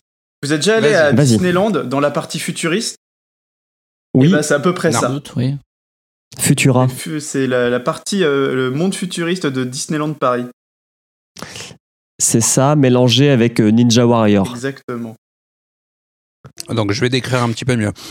Vous avez une grosse, une grosse map monde au centre de la pièce, euh, dont euh, à la base partent des sortes de bras sur lesquels sont posées d'autres planètes, et c'est censé représenter en fait le système solaire. Pas ça. très bien si j'ai bien représenté, mais représenté. Parce qu'il y a quand même des planètes qui sont au-dessus d'autres planètes, alors qu'on sait que normalement elles sont plus ou moins alignées. hein. Mais c'est un prétexte pour euh, les cascades. Exact. C'est ça. C'est la meilleure description. C'est un prétexte pour les cascades. C'est ça. Et euh, petit point costume, Lara est enfin dans sa tenue euh, officielle du jeu vidéo. Et elle a pas froid en Sibérie. Ah non, elle a vraiment pas froid en Sibérie puisqu'elle est dans, sa, dans son lycra technique plus une doudoune. Ah bah, on remerciera euh, la gamme e-tech de euh, Uniqlo, dont Lara a dû euh, acheter pas mal de tenues parce que franchement. euh, Elle a dû investir ouais, dans cette société. Bref, euh, Daniel Craig identifie la serrure et en fait elle se trouve sur le soleil donc qui est au milieu de ce mécanisme Ninja Warrior. Donc le but c'est euh, euh, d'arriver au centre de ce mécanisme sans se faire tuer. Il y a deux gardes qui se font broyer en deux là. Lara y arrive en première, elle insère la clé, elle se fait aspirer par le soleil et puis elle se fait cracher par le soleil genre trois secondes après avec la seconde partie du triangle. Et on ne saura jamais ce qu'elle a vécu. hein. Non. Certainement le trip de sa vie, mais C'est pas à Ouais, ce moment-là qu'elle voit son père? Pardon? C'est pas, c'est pas au moment où elle rentre dans le soleil qu'elle qu'elle parle avec son non, père? non, c'est après. Ah non, Euh, non, non. Là Ah, vraiment, c'est pardon. elle rentre, C'est bien après. elle ouais. ressort. Ah oui, c'est après. Oui, oui. Euh, donc dans l'expédition, j'ai oublié de vous dire qu'il y avait aussi le chef des Illuminati qui était là, Ah le vieux. Parce que c'est lui qui doit profiter du pouvoir des triangles normalement. Donc il prend les deux morceaux de triangle, il commence, faire un- il commence à faire un speech. Donc là on est genre en mode euh, bah, la messe euh, ou une remise de diplôme un peu chiante. Powell, ça le fait chier, donc il le Et tue. là on lui dit merci. Il récupère le On lui dit triangle. merci parce qu'en tant que spectateur, je trouvais aussi que le vieux était très chiant et j'avais aussi envie qu'il se Ouais, le vieux était très chiant. Donc j'étais du côté du méchant à ce moment-là. C'est pas grave, on t'en veut pas. Euh, et Powell réunit les deux morceaux de triangle et il se passe rien. Ah ah, il, y a, il y a un mystère derrière ce triangle. Là, Powell, il a un move qui est un peu bizarre parce que il se dit bon, moi je suis le plus con des trois, ça marche pas. Donc les deux, les deux autres, ils doivent savoir pourquoi ça marche pas. Donc ce que je vais faire, c'est que je vais en tuer l'un pour forcer l'autre à me dire pourquoi ça marche pas. Sauf qu'en fait, Lara et Daniel Craig, ils n'ont pas de, ils ont pas de lien normalement. Donc s'il, c'est un peu bizarre parce que du coup, il tire sur James, enfin il tire, non, il lance un couteau sur euh, Daniel Craig qui tombe dans l'eau avec euh, un coup de couteau dans le cœur, quoi. Et là, Lara, elle décide de sauter dans l'eau avec lui pour essayer de le sauver. Vous n'avez pas trouvé ça bizarre? Si. Oui, oui, si. Mais bon, ça, ça va dans le sens de ce que tu disais tout à l'heure, d'une relation antérieure peut-être euh, Mm. un peu plus profonde, mais euh, c'est le cas de le dire. Et donc là, il y a bisous. sont dans l'eau, mais- Ah, il- Enfin, il y a Ouais, bisous c'est- bouche à bouche. c'est pas vraiment bisous. C'est pour lui donner de l'air. C'est c'est un film féministe. hein. Lara ne fait pas de bisous à un mec comme ça. Attention. Elle lui sauve la vie. Sauf que, bah, elle lui sauve pas la vie puisqu'il crève. Elle ressort de l'eau et euh, elle, elle trouve ce qui, pourquoi ça ne fonctionne pas. C'est-à-dire que le triangle n'a pas été cassé en deux, mais en trois morceaux, et que le troisième morceau se trouve dans l'horloge clé qu'elle balance dans cette fameuse euh, faille spatio-temporelle en 3D dégueulasse, ce qui euh, disloque l'horloge. Et là, elle met la main là-dedans. Donc, effectivement, il se passe rien pour sa main. Mhm. Et elle retire tout de suite le petit morceau de triangle qui lui permet de tout réunir. Une fois réunis, euh, elle et Powell sont transportés dans un endroit sombre qui est avec une pyramide. Et le but, c'est de gagner un 100 mètres pyramide pour choper encore un triangle en haut de Ah cette oui, pyramide. c'est- Franchement, ils auraient pu mettre bonus stage à ce moment-là. Cette scène, elle est folle parce que, euh, parce que donc c'est elle qui arrive, évidemment. Et euh, la façon dont il court et tout, c'est abs- enfin, t'as l'impression que les pieds sont pas sur les textures, c'est assez fou. Et après, quand il tombe, euh, Powell, donc, t'as Mhm. l'impression d'être dans, dans Twin Peaks pre- presque, en fait, au niveau de la surimpression des images et tout, c'est assez incroyable en termes visuels. Ça jure pas mal avec le reste, en fait. T'as l'impression Oui. d'être dans tout un autre film, quoi. Pour que tout le monde se représente bien, ça ressemble à la pub pour Volvic où la nénette et le lion euh, grimpent une montagne et... Alors, c'est Perrier. à Perrier, pardon. Je n'ai jamais vu ça. Mais oui, c'est ça. Sérieux? Parce que t'es trop Ouais, jeune. C'était les pubs euh, Jean-Paul Goud des années 90. Euh, donc elle remporte euh, la course et ça lui permet de se téléporter dans une dans un espace-temps où elle discute avec son père. Elle lui explique qu'elle veut le ramener à la vie parce que la vie est injuste, parce que le temps lui a pris Parce son papa. Mais lui il dit bah non, bah, clairement. Mais euh, lui il dit bah non, il faut pas, c'est pas bien. Donc euh, je vais rester là. Et en fait, ce qu'elle fait, c'est que euh, donc elle ramène pas son père à la vie, mais par contre, elle arrive à se téléporter au moment du lancer de couteau de Powell.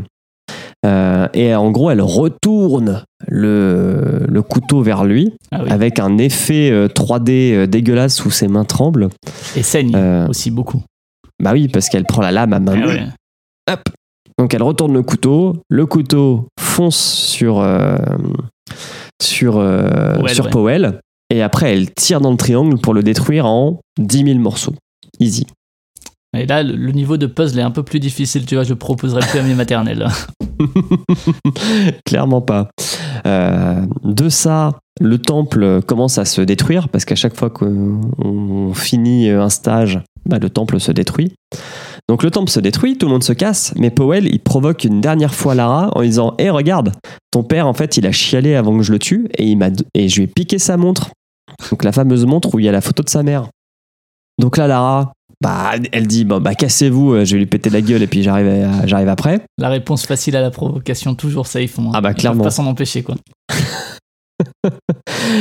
Et, et bizarrement, pour un mec qui vient de se prendre un coup de couteau, bah Powell se relève et commence à se battre à main nue avec Lara Croft pas mal, hein, parce que euh, moi, dans son état, euh, je m'enlève pas des de fois. manière assez vigoureuse, quoi. Mais bon, elle lui botte le cul. Euh, Je sais pas si elle lui brise la nuque ou pas, mais j'ai l'impression qu'elle lui met un bon petit coup quand même. In fine. Elle, elle Et puis, Elle, le- elle le domine. Euh, clairement. Et donc tout se pète la gueule. Et là, on a le droit à un magnifique ralenti où Lara Croft court et on voit bien ses boobs qui font béong, béong, béong, béong, puisqu'elle a la tenue euh, adéquate. Quoi. Alors qu'il existait déjà sans doute des brassières de sport et tout plus, pratique pour, Oui. pour ce genre d'aventure. Ah, clairement, non. Euh, elle s'en fout, euh, Lara Croft. Elle s'en sort, donc elle arrive à sortir du temple qui s'é- qui s'écrase. Et puis, euh, cutscene, on arrive en Angleterre. Lara a mis une robe. Euh, elle s'est habillée comme une dame. Ouais, là, là c'est, quand même flippant à quel point est-ce que finalement, d'un point de vue psychologique, c'est ultra, euh, ultra euh, machiste, sexiste, tout ce que tu veux. C'est-à-dire qu'en fait, tous ces problèmes de. Elle était un peu garçon manqué, etc. euh, voilà, enfin, présentée comme ça, elle avait pas besoin de ça pour être une femme. Finalement, en fait, elle a retrouvé la paix avec elle-même et maintenant, elle peut assumer sa condition de femme, quoi, tu vois. En mettant une robe, quoi. pour aller fleurir la tombe de son père. Euh, et puis, euh, elle revient dans le manoir. euh, le robot d'entraînement s'active. euh, son majordome lui apporte des flingues. Et puis, c'est la fin. Jusqu'à une Alors, nouvelle aventure. Sur de la trappe musique. Sur de la trappe musique. Est-ce que vous voulez que je vous raconte les quatre scènes coupées Ah bah, si tu les as déjà vus, hein, c'est l'occasion. Mm. Peut-être que si si ça se trouve, ça change totalement le film. Alors, spoiler alerte, non. La première scène, en fait, euh, ça se passe, je pense, avant que le commando attaque euh, la- le manoir Croft pour voler euh, la clé. Et après que le vieux ait vu l'horloge, puisque c'est le vieux qui va sur un chantier où il y a Powell et son assistant, euh, et il lui apporte toutes les notes qu'il a pu prendre sur, sur l'horloge. Et en fait, Powell va tuer le vieux. Mais il va le tuer le vieux avec une épée en lui coupant la tête comme dans Highlander. Mais vraiment euh, très Highlander avec euh, pas des éclairs, mais vu qu'on est sur un chantier euh, de comment dire de construction de bâtiments, il y a des étincelles un peu partout, donc c'est un peu la même euh, scénographie quoi. Ça c'est la scène qui dure 3 minutes. Mais en soi en fait ils ont bien fait de la couper parce que le vieux on s'en fout qu'il meurt ou pas il sert à rien. Euh, la deuxième scène c'est, euh, je sais pas si vous vous rappelez, donc ils viennent de voler euh, la clé chez Lara et euh, il y a le chef euh, des Spec Ops là de Powell qui lui amène le coffre et dans le film ça passe tout de suite à une à une scène d'après. En fait cette scène est plus longue et il y a l'assistant inutile parce que je l'ai jamais mentionné tellement il sert à rien de Ouais. Powell qui commence à parler de Lara et tout et dire ah j'espère qu'elle est pas morte et tout. Enfin il- on se rend compte que ce personnage est totalement con et Powell le remet à sa place. Donc voilà, deuxième scène inutile, ils ont bien fait de la couper. Troisième scène in- coupée inutile, en fait, c'est euh, quand à Venise, euh, Lara et Powell discutent de s'associer et quand elle lance là, les cou- le couteau sur le signe des Illuminati. En fait, euh, il y a tout un speech de Powell qui explique qu'il y a beaucoup de guerres dans le monde, mais que s'il n'y avait pas les Illuminati, il y en aurait encore plus. Donc en fait, les Illuminati, c'est des gentils qui veulent le bien de l'humanité. Voilà. Mm. Et la dernière scène, c'est la scène la plus drôle, mais elle sert à rien non plus. C'est en fait. euh, Un énième à- ralenti. Non, c'est à Venise. Et en fait, euh, Lara débarque euh, dans la- une partie de poker où il y a Daniel Craig. euh, pour euh, s'expliquer, elle lui demande si c'est un trait et tout, etc. Et en fait, à la fin, Craig, euh, on se rend compte qu'il lui avait volé euh, le triangle, enfin une partie du triangle. Donc elle vient le reprendre en fait. Ah, d'accord. Voilà, c'est ça les quatre scènes coupées. Donc elles ont, à part la dernière qui est un peu marrante, sinon ils ont bien fait de la couper. Vous aurez pu en couper d'autres. hein.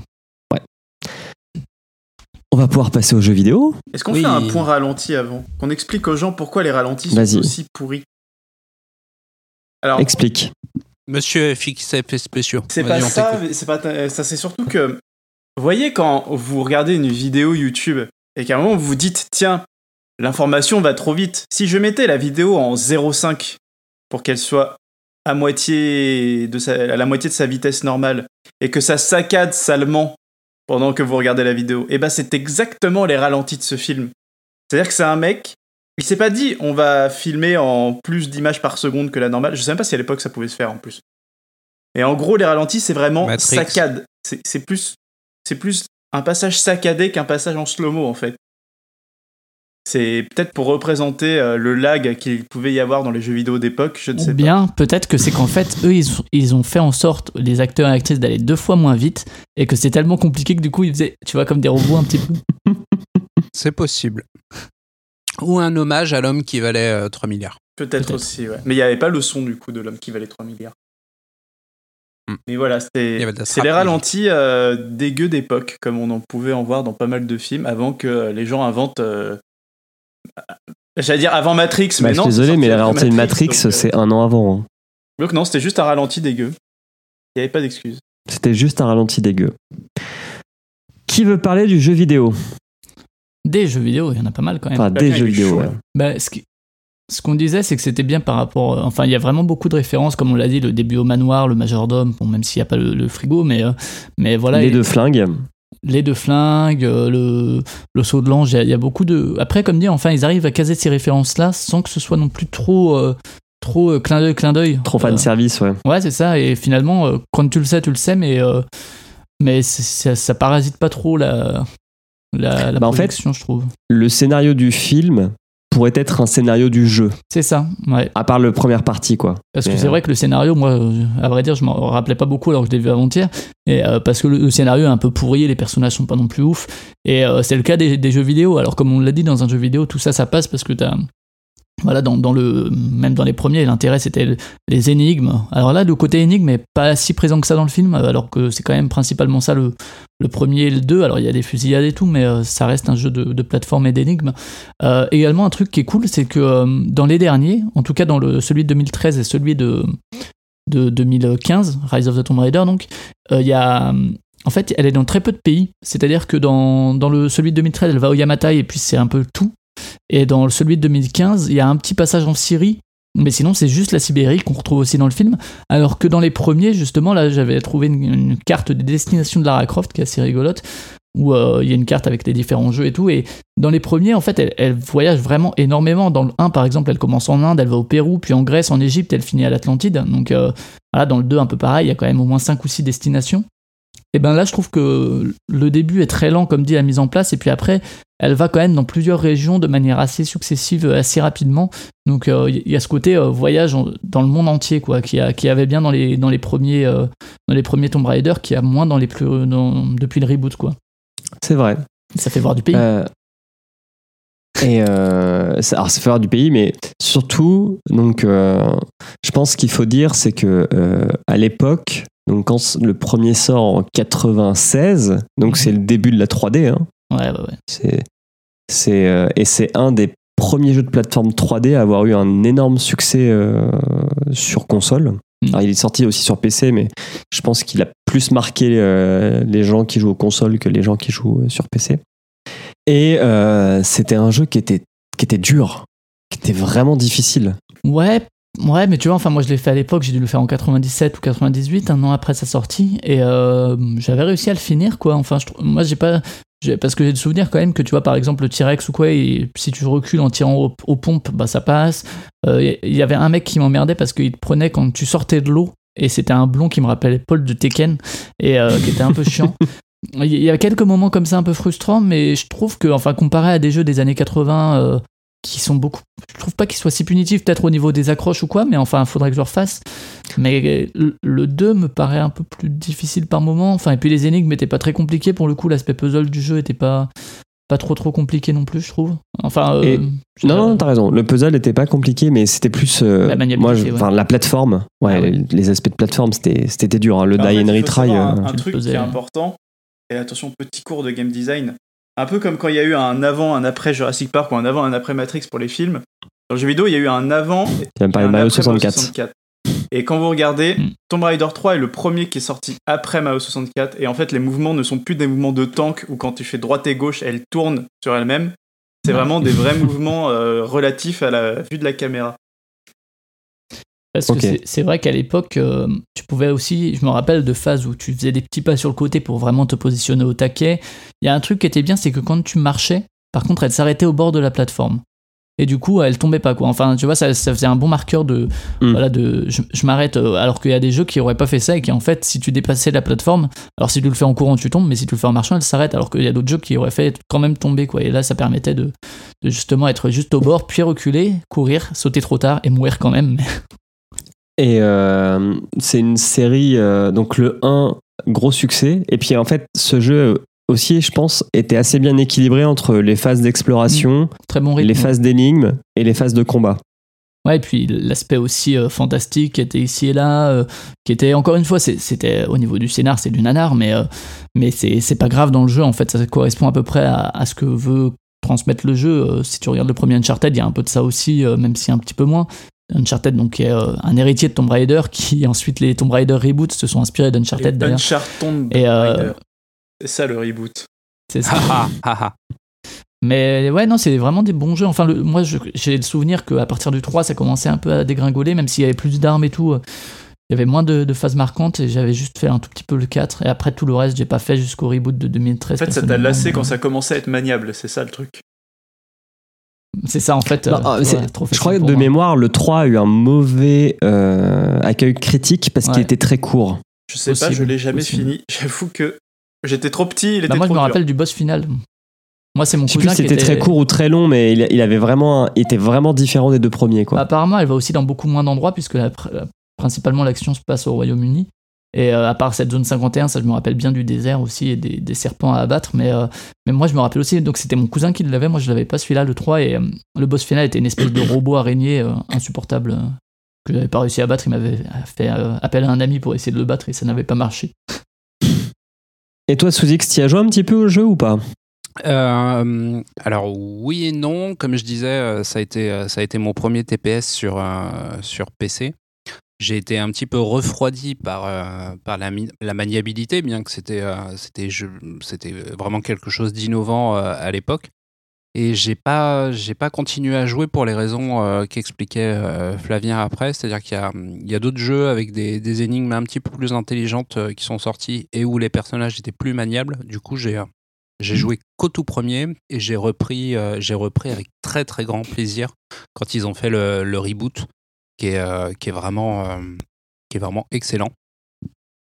Euh, ce que ce que je note surtout, c'est que le pour, une- pour une époque où le jeu vidéo était pas était pas au- encore la première industrie culturelle au monde, il est sorti en 96 le premier, le film est sorti en 2001, j'ai dit au début? Ouais. ouais. Ouais, 2001, ouais. Donc le, le film, le film est sorti quand même très rapidement après, après le, le premier jeu.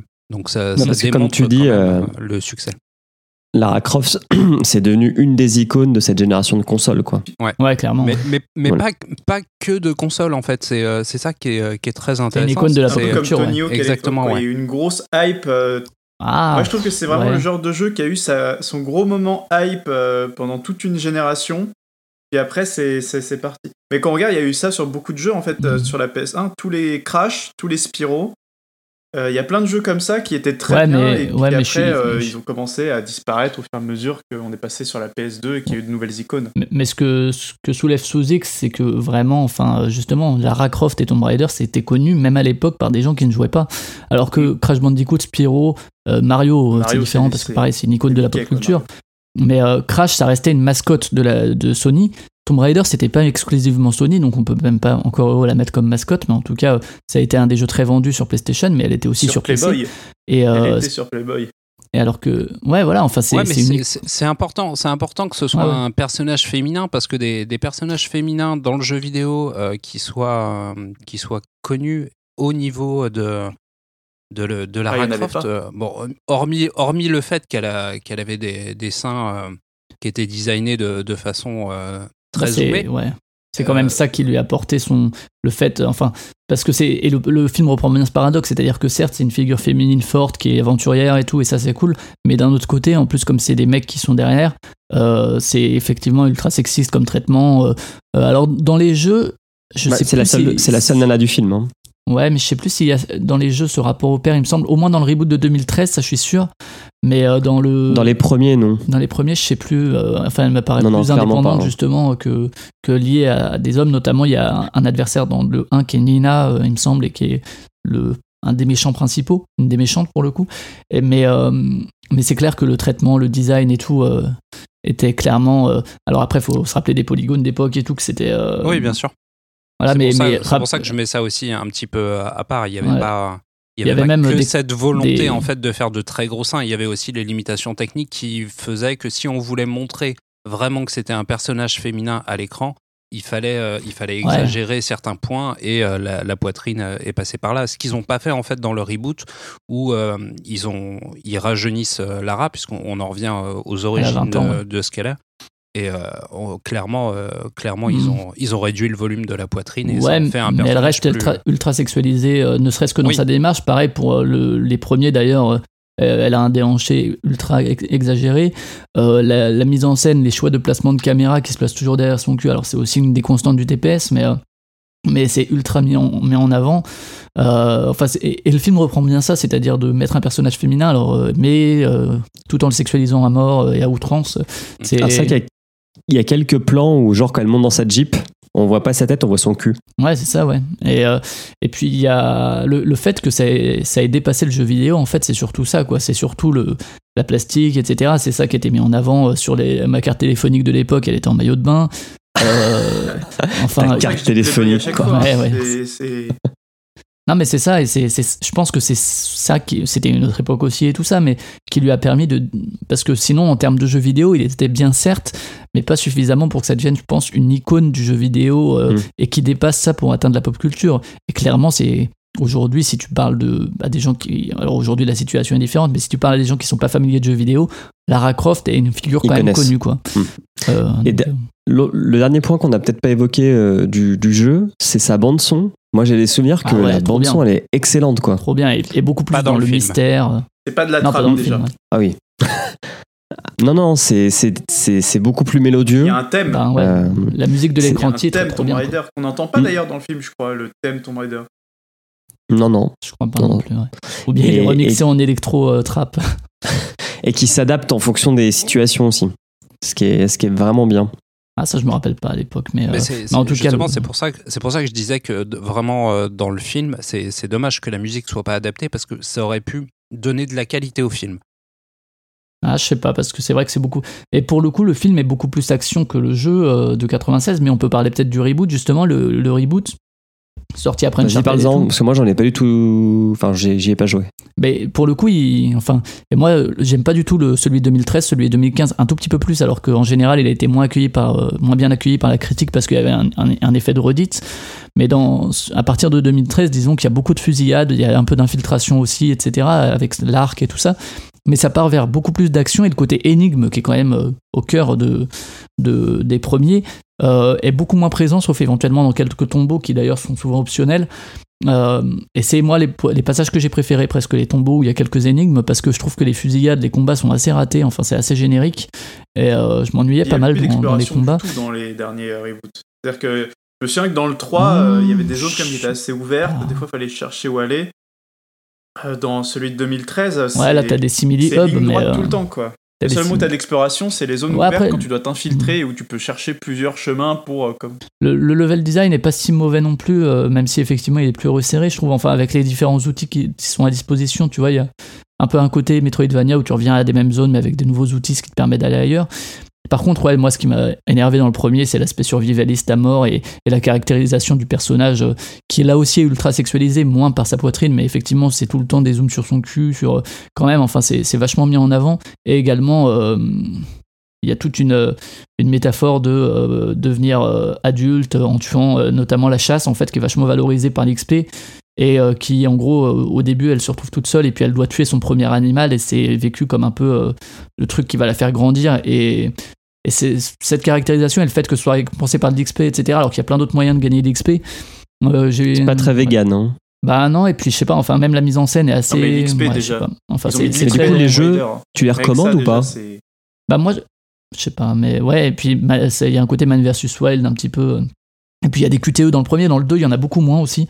Le, le début du premier, euh, t'es là et tu dois bouger à gauche, bouger à droite, appuyer au bon moment sur telle touche, enfin c'est un peu relou. Et, euh, et comme dit, les fusillades sont pas terribles, le rythme est un peu cassé, je trouve. Il y a, notamment des phases beaucoup trop longues ici et là. Euh, et euh, non, moi, enfin, le, deuxième, du coup, c'était une semi-bonne surprise. Je pense que je ferai le troisième parce que tout ce discours-là de tu vas devenir euh, adulte, Lara, tu, maintenant tu sais maîtriser, euh, tu sais tuer, tu as pu tuer un animal, donc ça y est, tu es grande. Euh, et tout le rapport au père et tout est un peu moins présent, euh, finalement. Et euh, même s'il y a beaucoup de personnages masculins dans, dans Rise aussi, euh, principalement. Mais. euh, Mais après, ouais, non, le, le- celui de 2013, moi j'ai pas accroché. Euh, mais est-ce que je le déconseille Pas forcément, parce que c'est une autre approche, tu vois. Suzy, que toi t'avais plus aimé du coup? Oui, bah, t'as as, l'évolution euh, technologique. Ce qui est, ce qui est dommage, Ah, ça, oui. ils l'ont mis, euh, ils l'ont euh, vachement infantilisé. D'ailleurs, vous avez joué au Tomb Raider 4 pour, pour une jeune fille de, de 20 Est-ce que vous avez joué ce que je... Alors, je sais plus si ça s'appelle Tomb Raider 4, mais je sais qu'il y a un, La il y a un révélation Tomb finale. Raider où justement, à l'époque, tu pouvais déjà jouer Lara jeune. Elle était coincée dans une pyramide, elle avait Ah, des je me rappelle couettes. plus. Non, Euh, pas sachez joué que- rien, mais- Alors, Je, je crois que c'est le 4. Euh, la révélation du tombeau, ouais, c'est ça. Après. The Last Revelation. Et je crois que c'est dans celui-là que l'intro, c'est justement, tu joues Lara Croft jeune avec des petites couettes, coincée dans une pyramide, et c'est une autre Mhm. version de comment Lara est devenue une aventurière. Si jamais des gens sont intéressés, donc pas jouer à D'accord. Tomb Raider 4, je sais que j'avais fait la démo qui justement était centrée sur cette, ce passage-là, ce premier niveau. Et c'était pas trop mal. Mais du coup, c'est à l'opposé, c'est très exploration, très énigme Mhm. le début du jeu. Pas du tout euh, survivaliste, je suis même pas sûr qu'elle avait des flingues au début, quoi. Parce que c'est vrai que là, c'est ce que tu disais, Suzy, que c'est-à-dire qu'en 2013 ou quoi, euh, les, les technologies ont évolué. C'est vrai que d'un point de vue artistique et euh, au niveau de certains panoramas, euh, c'est assez, assez cool, quoi. Mm. Certains moments, dans, dans- que ce soit dans le reboot de 2013 ou dans la suite de 2015 d'ailleurs. Tout à fait. Donc voilà. Pas Voilà. chose à rajouter. Moi, je ferais en termes de chiffres, je suis en train de- d'essayer de, trouver euh, les, les chiffres qui sont le mieux vendus de Tomb Raider. Bon, Moi, je pense que Euh, le 1, c'est plus. Enfin, en tout cas, euh, le tout premier, le 2, peut-être. alors selon les, les chiffres que je trouve, c'est soit le 1, soit le 2. Ouais, en tout cas, pas le reboot, ouais. On le reboot parle qui est dispo autour de. après, sur- à peu près sur euh, toutes les plateformes. Il est pas sorti sur Switch, tiens, alors qu'il aurait pu. Mais, euh, mais non, non, euh, il est dispo sur PC, sur PS4, euh, sur PS3 même, sûrement, j'imagine, le reboot. Euh, le Rise, c'était une, une, une des exclus Xbox temporaires euh, à l'époque, euh, pendant un an. Et, euh, mais on n'a pas dit effectivement qu'il y a eu des suites quand même à ce film. Euh, de 2001, il y a eu celui de 2003. Je l'ai dit au parlé. début, c'est une dilogie. C'est vrai, oui, tu l'as dit. Et moi, j'ai Il pas vu le très 2, bien. et apparemment, il a pas marché, Moi, je, je, pense. préfère le 2, honnêtement, de mes Ah. souvenirs. bah, Peut-être que quelqu'un pourra le proposer pour un prochain épisode. Euh, voilà, il y donc le-. Il y a eu le reboot de 2018 qui lui se base plus sur le reboot en jeu vidéo aussi avec euh, comment s'appelle-t-elle? Euh, Alicia Vikander ou euh, je vais quand même retrouver son prénom. C'est Alicia quelque chose, ouais. Je sais plus. si Pendant que tu cherches, sachez que donc le, normalement, ça, ça devrait être le 2 qui aurait été le plus vendu, avec 7,5 millions euh, d'exemplaires. Le 1, 5,6. Et après, euh, 3, 4. Euh, ouais. Mais ça, oui. ça chute, quoi. Donc c'est bien effectivement euh, avec Alicia Vikander comme j'avais dit et euh, réalisé par Roar Utog. Voilà, et avec aussi Dominique West et qui a priori euh, est beaucoup plus axé euh, là aussi action, survivalisme et compagnie que et il y a une suite qui est prévue euh, pour 2021 euh, de ce reboot de 2018. Voilà. Qui a eu un meilleur accueil d'ailleurs que ceux avec Angelina Jolie. Et si c'était pas le moment de placer ce, ce, ce film dans notre liste? Alors, est-ce qu'on peut avoir un rappel de, du classement? On peut avoir un rappel du classement. Est-ce que je fais Vas-y. Alors, pour le moment, on a vu 10 films, puisque c'est le 11e épisode. On va commencer par le bas, avec le grand perdant, à mon grand regret. Nous avons Mortal Kombat 2. En 9e position, Need for Speed, euh, surmonté de Max Payne. En 8e, Assassin's Creed en 7e, Prince of Persia en 6e, Warcraft en 5e, Dead or Alive en 4e, qui s'est très très bien placé. Mhm. Euh, On a bien rigolé. et pour la tête de liste, Final Fantasy VII Advent Children en troisième, Silent Hill en second et l'indétrônable Pokémon Détective Pikachu en number one. Jusqu'à Sonic le film, bien sûr.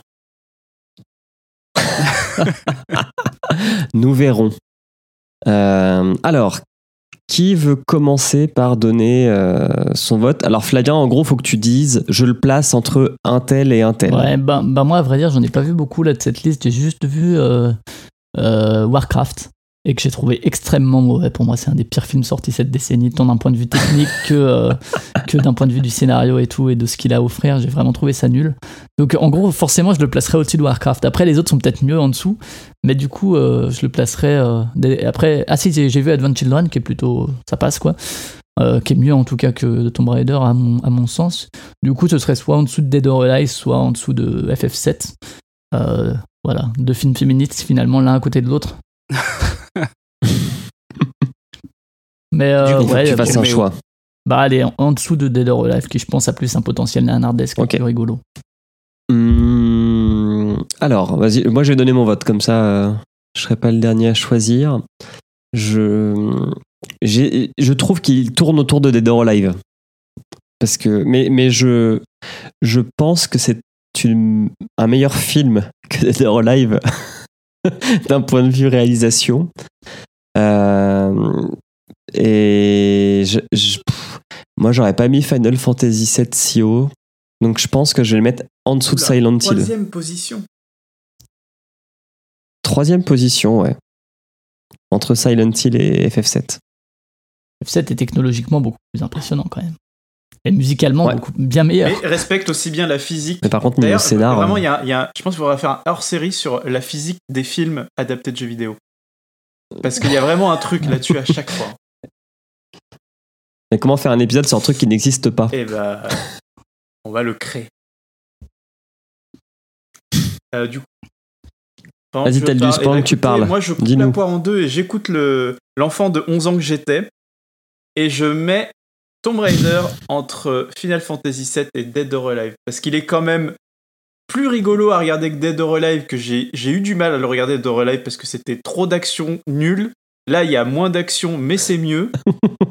mais Final Fantasy VII Advent Children, ah, c'est quand même archi badass, quoi. Je veux dire, euh, je suis désolé, euh, Lara Croft, mais euh, toi, t'as pas fait la chaîne humaine de on t'emmène vers le ciel, taper un gros monstre, quoi.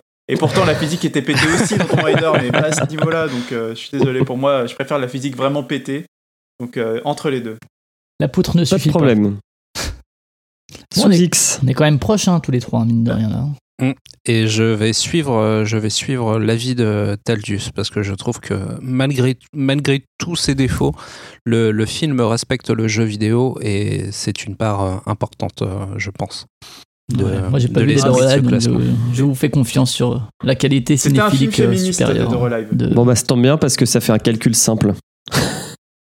Puisqu'il passe quatrième. Il est dur à détrôner quand même le top 3. Eh ben bravo. Oh, vous y arriverez, vous y Ah, moi, arriverez bien, je compte pense. proposer un film qui pourrait peut-être détrôner le top 3. Hop, hop, hop. Et voilà. Bon, bah, il est quatrième, c'est cool. Et Mortal Kombat devient donc le 11e plus mauvais film Onzième meilleur film de notre Aussi. liste. adapté de jeux vidéo. Alors, avez-vous fait vos devoirs? Avez-vous des films à proposer Oui, Bien sûr. Alors, qui se lance? Euh, honneur à l'invité. Alors, moi, je vous propose un jeu que je n'ai pas fait, mais qui m'a l'air assez original et qui est réalisé par un réalisateur cette fois connu, pas comme Simon West. C'est un film de Takashi Miike, donc qui a fait Dead or Alive, mais pas le même, et qui a fait récemment First Love, qui était très bien. Euh, et, euh, et je vous propose l'adaptation de Ace Attorney, qui est sorti en 2012. Oula. Oh Voilà. C'est, euh, je voulais le, le pitch sans critique si vous voulez, adapté d'un jeu vidéo. Déjà dans le pitch c'est, c'est écrit, histoire que ce soit sûr. L'action du film se situe dans un futur proche où pour empêcher la hausse de la criminalité, le gouvernement a introduit un nouveau système judiciaire qui se passe de jury. Ça n'a rien à voir avec le, avec le Beau, jeu, en fait. belle dystopie. bah il y, a- il y a un côté Ouais. avocat quand même, non? Bah, si ça se passe du et- système et juridique, il y a, il y a vraiment un côté avocat, tu penses? Et. Écoute, je ne sais pas, on va voir, mais en tout cas sur la On fiche, verra. on voit, on voit, euh, l'avocat qui fait, qui pointe son doigt en faisant objection. Objection La, Bon, bah, la défense et le procureur euh, ont alors trois jours pour rendre leur verdict après une confrontation en séance publique. C'est Twitter en fait, c'est Twitter le film. le jeune avocat Phoenix White est ainsi jeté dans l'arène afin de prouver l'innocence de Maya Fey, une médium accusée d'avoir assassiné sa sœur, une talentueuse avocate également patronne Ah bah de ça, Phoenix. En vrai, ça respecte un petit Conflit peu. hein. d'intérêts. Il y a une médium et tout. euh. Sa mission, sa mission réussie, il est ensuite amené à défendre le procureur, euh, déjà gros spoil, la mission est réussie, le procureur Miles Edgeworth, un ami d'enfance qui se retrouve derrière le banc des accusés pour suspicion de meurtre. Face à lui, le légendaire, pro- le légendaire procureur Von Karma, qui n'a jamais perdu un procès en 40 ans. Quelle dangereuse vérité se cache derrière cette mystérieuse affaire 2h15 pour, euh, Oh pour euh, Phoenix Eh White. ben, et merci Saturn. pour ce choix, Flavien. Sous X. Euh, alors, j'ai envie de proposer un film qui respectera sûrement à 100% le jeu vidéo, c'est-à-dire Dead Rising Watchtower, qui parlera sûrement de zombies autant que le jeu vidéo nous propose de désinguer des zombies. Ok. Alors, que je trouve sa fiche Wikipédia. En fait, c'est Dead Rising tout court. Euh, bah, le sous-titre, c'est Watchtower. Il est de 2015 et c'est un film Ah oui, de Zach ouais. Lipovsky. Je l'ai. Très bien. Alors moi, Taldus. je pense que je ferai certainement le film le mieux adapté du jeu vidéo ever. Sachant que c'est en plus un film Animal Crossing. français.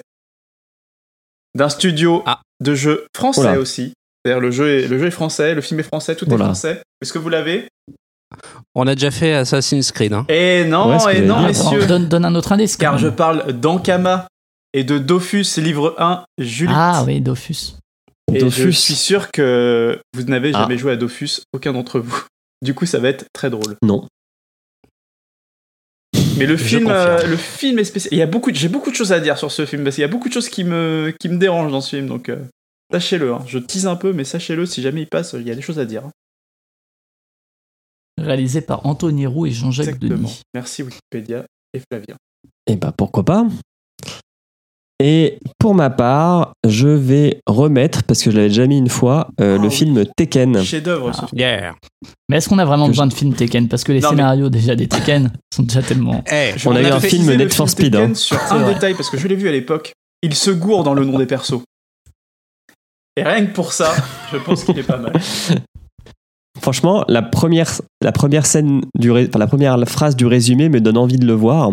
Dans un futur proche, une guerre mondiale a détruit toute trace de notre civilisation actuelle. Ah. Et des sociétés font office de gouvernement. La plus puissante étant Tekken, contrôlée par Heihachi Mishima. Ils sont non, pas mais trompés je sur crois qu'il y a deux persos, ils ont confondu. Ou alors, c'est vraiment, il y a une syllabe qui est confondue, mais ça va être dans la VF. J'ai vu ça il y a très longtemps, mais je l'ai vu. le kangourou a le nom de l'ours et l'ours le nom du kangourou. Je crois pas que c'est les. Ah, quoique. Fed King s'appelle Panda, ils ont pas compris, les mecs. Et ben voilà, on a fini. Youpi C'était, ça, ce sera soumis au vote, c'est ça sur Soumis à la plèbe. euh. Exactement. Ils voteront. Nous sommes en démocratie. Et le, le choix va Et être du dur. hein. film, hein. Grosse, grosse licence quand même. hein. Alors, sous X, est-ce que tu peux passer les messages de service, s'il te plaît? Oui, bien sûr. Messieurs, dames, nous vous rappelons que G7 est un podcast du label Podcut. Retrouvez euh, l'ensemble des euh, podcasts du label sur le site podcut.studio. Euh, nous vous invitons aussi, bien entendu, on remercie énormément Flavien d'être euh, venu. Euh, on vous invite à écouter donc euh, Listen to the Game, euh, qui pour le moment euh, est sur la série jeux. Telling Lies. Ouais, ça devrait plus ou moins être fini au moment où est publiée l'émission, puisque c'est la série de décembre où il y a, là pour le coup, euh, beaucoup d'épisodes, souvent courts. Non, non, il sort ce mois-ci. Hein. il sort ce mois-ci, ouais, elle est encore en cours, elle est bientôt finie, a priori, mais euh, Et il y a 10 023 épisodes. c'est 100 179. Et c'est pas une blague pour le coup.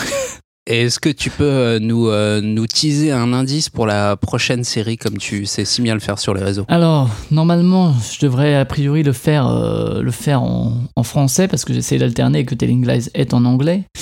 Et euh, j'hésite soit entre un, un jeu qui s'éloigne d'une côté narratif de vraiment du dialogue, qui est un jeu plutôt de combat où il y a des phases narratives entre les combats de boss. Donc euh, Mhm. là, vous devez à peu près voir de quoi je parle. Normalement, c'est vraiment un boss rush euh, assez cool. Ça bien, commence par un F. Ça commence par un F, ouais. Ouais. D'accord. Et c'est pas Super Mario Bros. et, euh, et sinon, j'hésite aussi, ça dépendra si j'ai le temps de le faire, mais entre un, un jeu que j'ai repris il y a pas si longtemps, qui est sorti en 2007, et qui a une exposition très très cool, euh, voilà, où, euh, où on pourrait presque dire que euh, tout le monde y est allé, même si c'est pas Everybody's Gone to the Rapture, c'est, il y a un mot là-dedans qui pourrait faire penser au, au jeu potentiel. Mais en tout cas, ce, ce jeu-là, s'il est pas ce mois-ci, enfin le mois prochain, ce sera prochainement parce qu'il se prête très bien à l'exercice. Donc, euh, donc voilà, et ça commence par un B et c'est pas Buper euh, Mario Bros. C'est pas Bonic the, Ok. the Voilà. Epoch. non, non, non, non. Bonic the Bérisson. Merci pour euh, ces petites euh, exclus. Euh, nous vous rappelons aussi que nous avons un Patreon, donc Patreon slash podcut. euh, Alors, c'est patreon.com slash podcut. patreon.com slash podcut, pardon. Euh, sur lequel vous pouvez euh, soutenir le label et ainsi euh, nous permettre de, de louer nos films euh, si, quand ils sont dispo sur Amazon Prime, YouTube ou, euh, ou Netflix. Comme ça, D'ailleurs- j'aurais cité les trois. C'est bien. D'ailleurs, on va, à partir de l'année prochaine, on va organiser des tirages au sort, euh, enfin des loteries trimestriel. Et dans cette première loterie, il y aura le DVD de Tom Rider que je, que je donne Tu pourras le dédicacer pour un de au nos moins. hein. Patreons. Ouais. Je mettrai un Le petit mot dedans. Voilà, et, Et on, puis vous- voilà. et on vous invite à bien sûr voter pour le prochain film. Sur euh, G7 Podcast sur Twitter. Exactement. Eh ben merci tout le monde. Merci Flavien d'être venu. Bah, J'espère que ça t'a plu. c'était c'était très T'es bien. un peu en retard pour la messe, mais euh, Ouais, écoute, hein, j'irai j'irai à la messe du soir. ouais, ou sinon, je pense que tu peux y aller. T'auras quand même ton hostie. Je- Ah, euh, attends, parce que moi, de mes souvenirs de messe, ouais, le- ouais ça devrait pas être encore passé. Merci euh, Sous-X, merci Euh, Taldus. merci bien euh, de nous avoir fait euh, puis, euh, souffrir devant ce film, qui n'était pas si mauvais. Alors c'est c'est Fessal Ouais. qui l'avait proposé la dernière fois. Et qui n'était pas là pour le En défendre. plus. Ouais, on en profite pour faire un coucou à Fessal et Emric. Et puis bah on va rendre l'antenne. À dimanche prochain. Quoi? Ah, dans un mois. Ouais. Dans un mois, ouais. Ciao, Merci beaucoup les amis. prochaine. Ciao. Ciao, ciao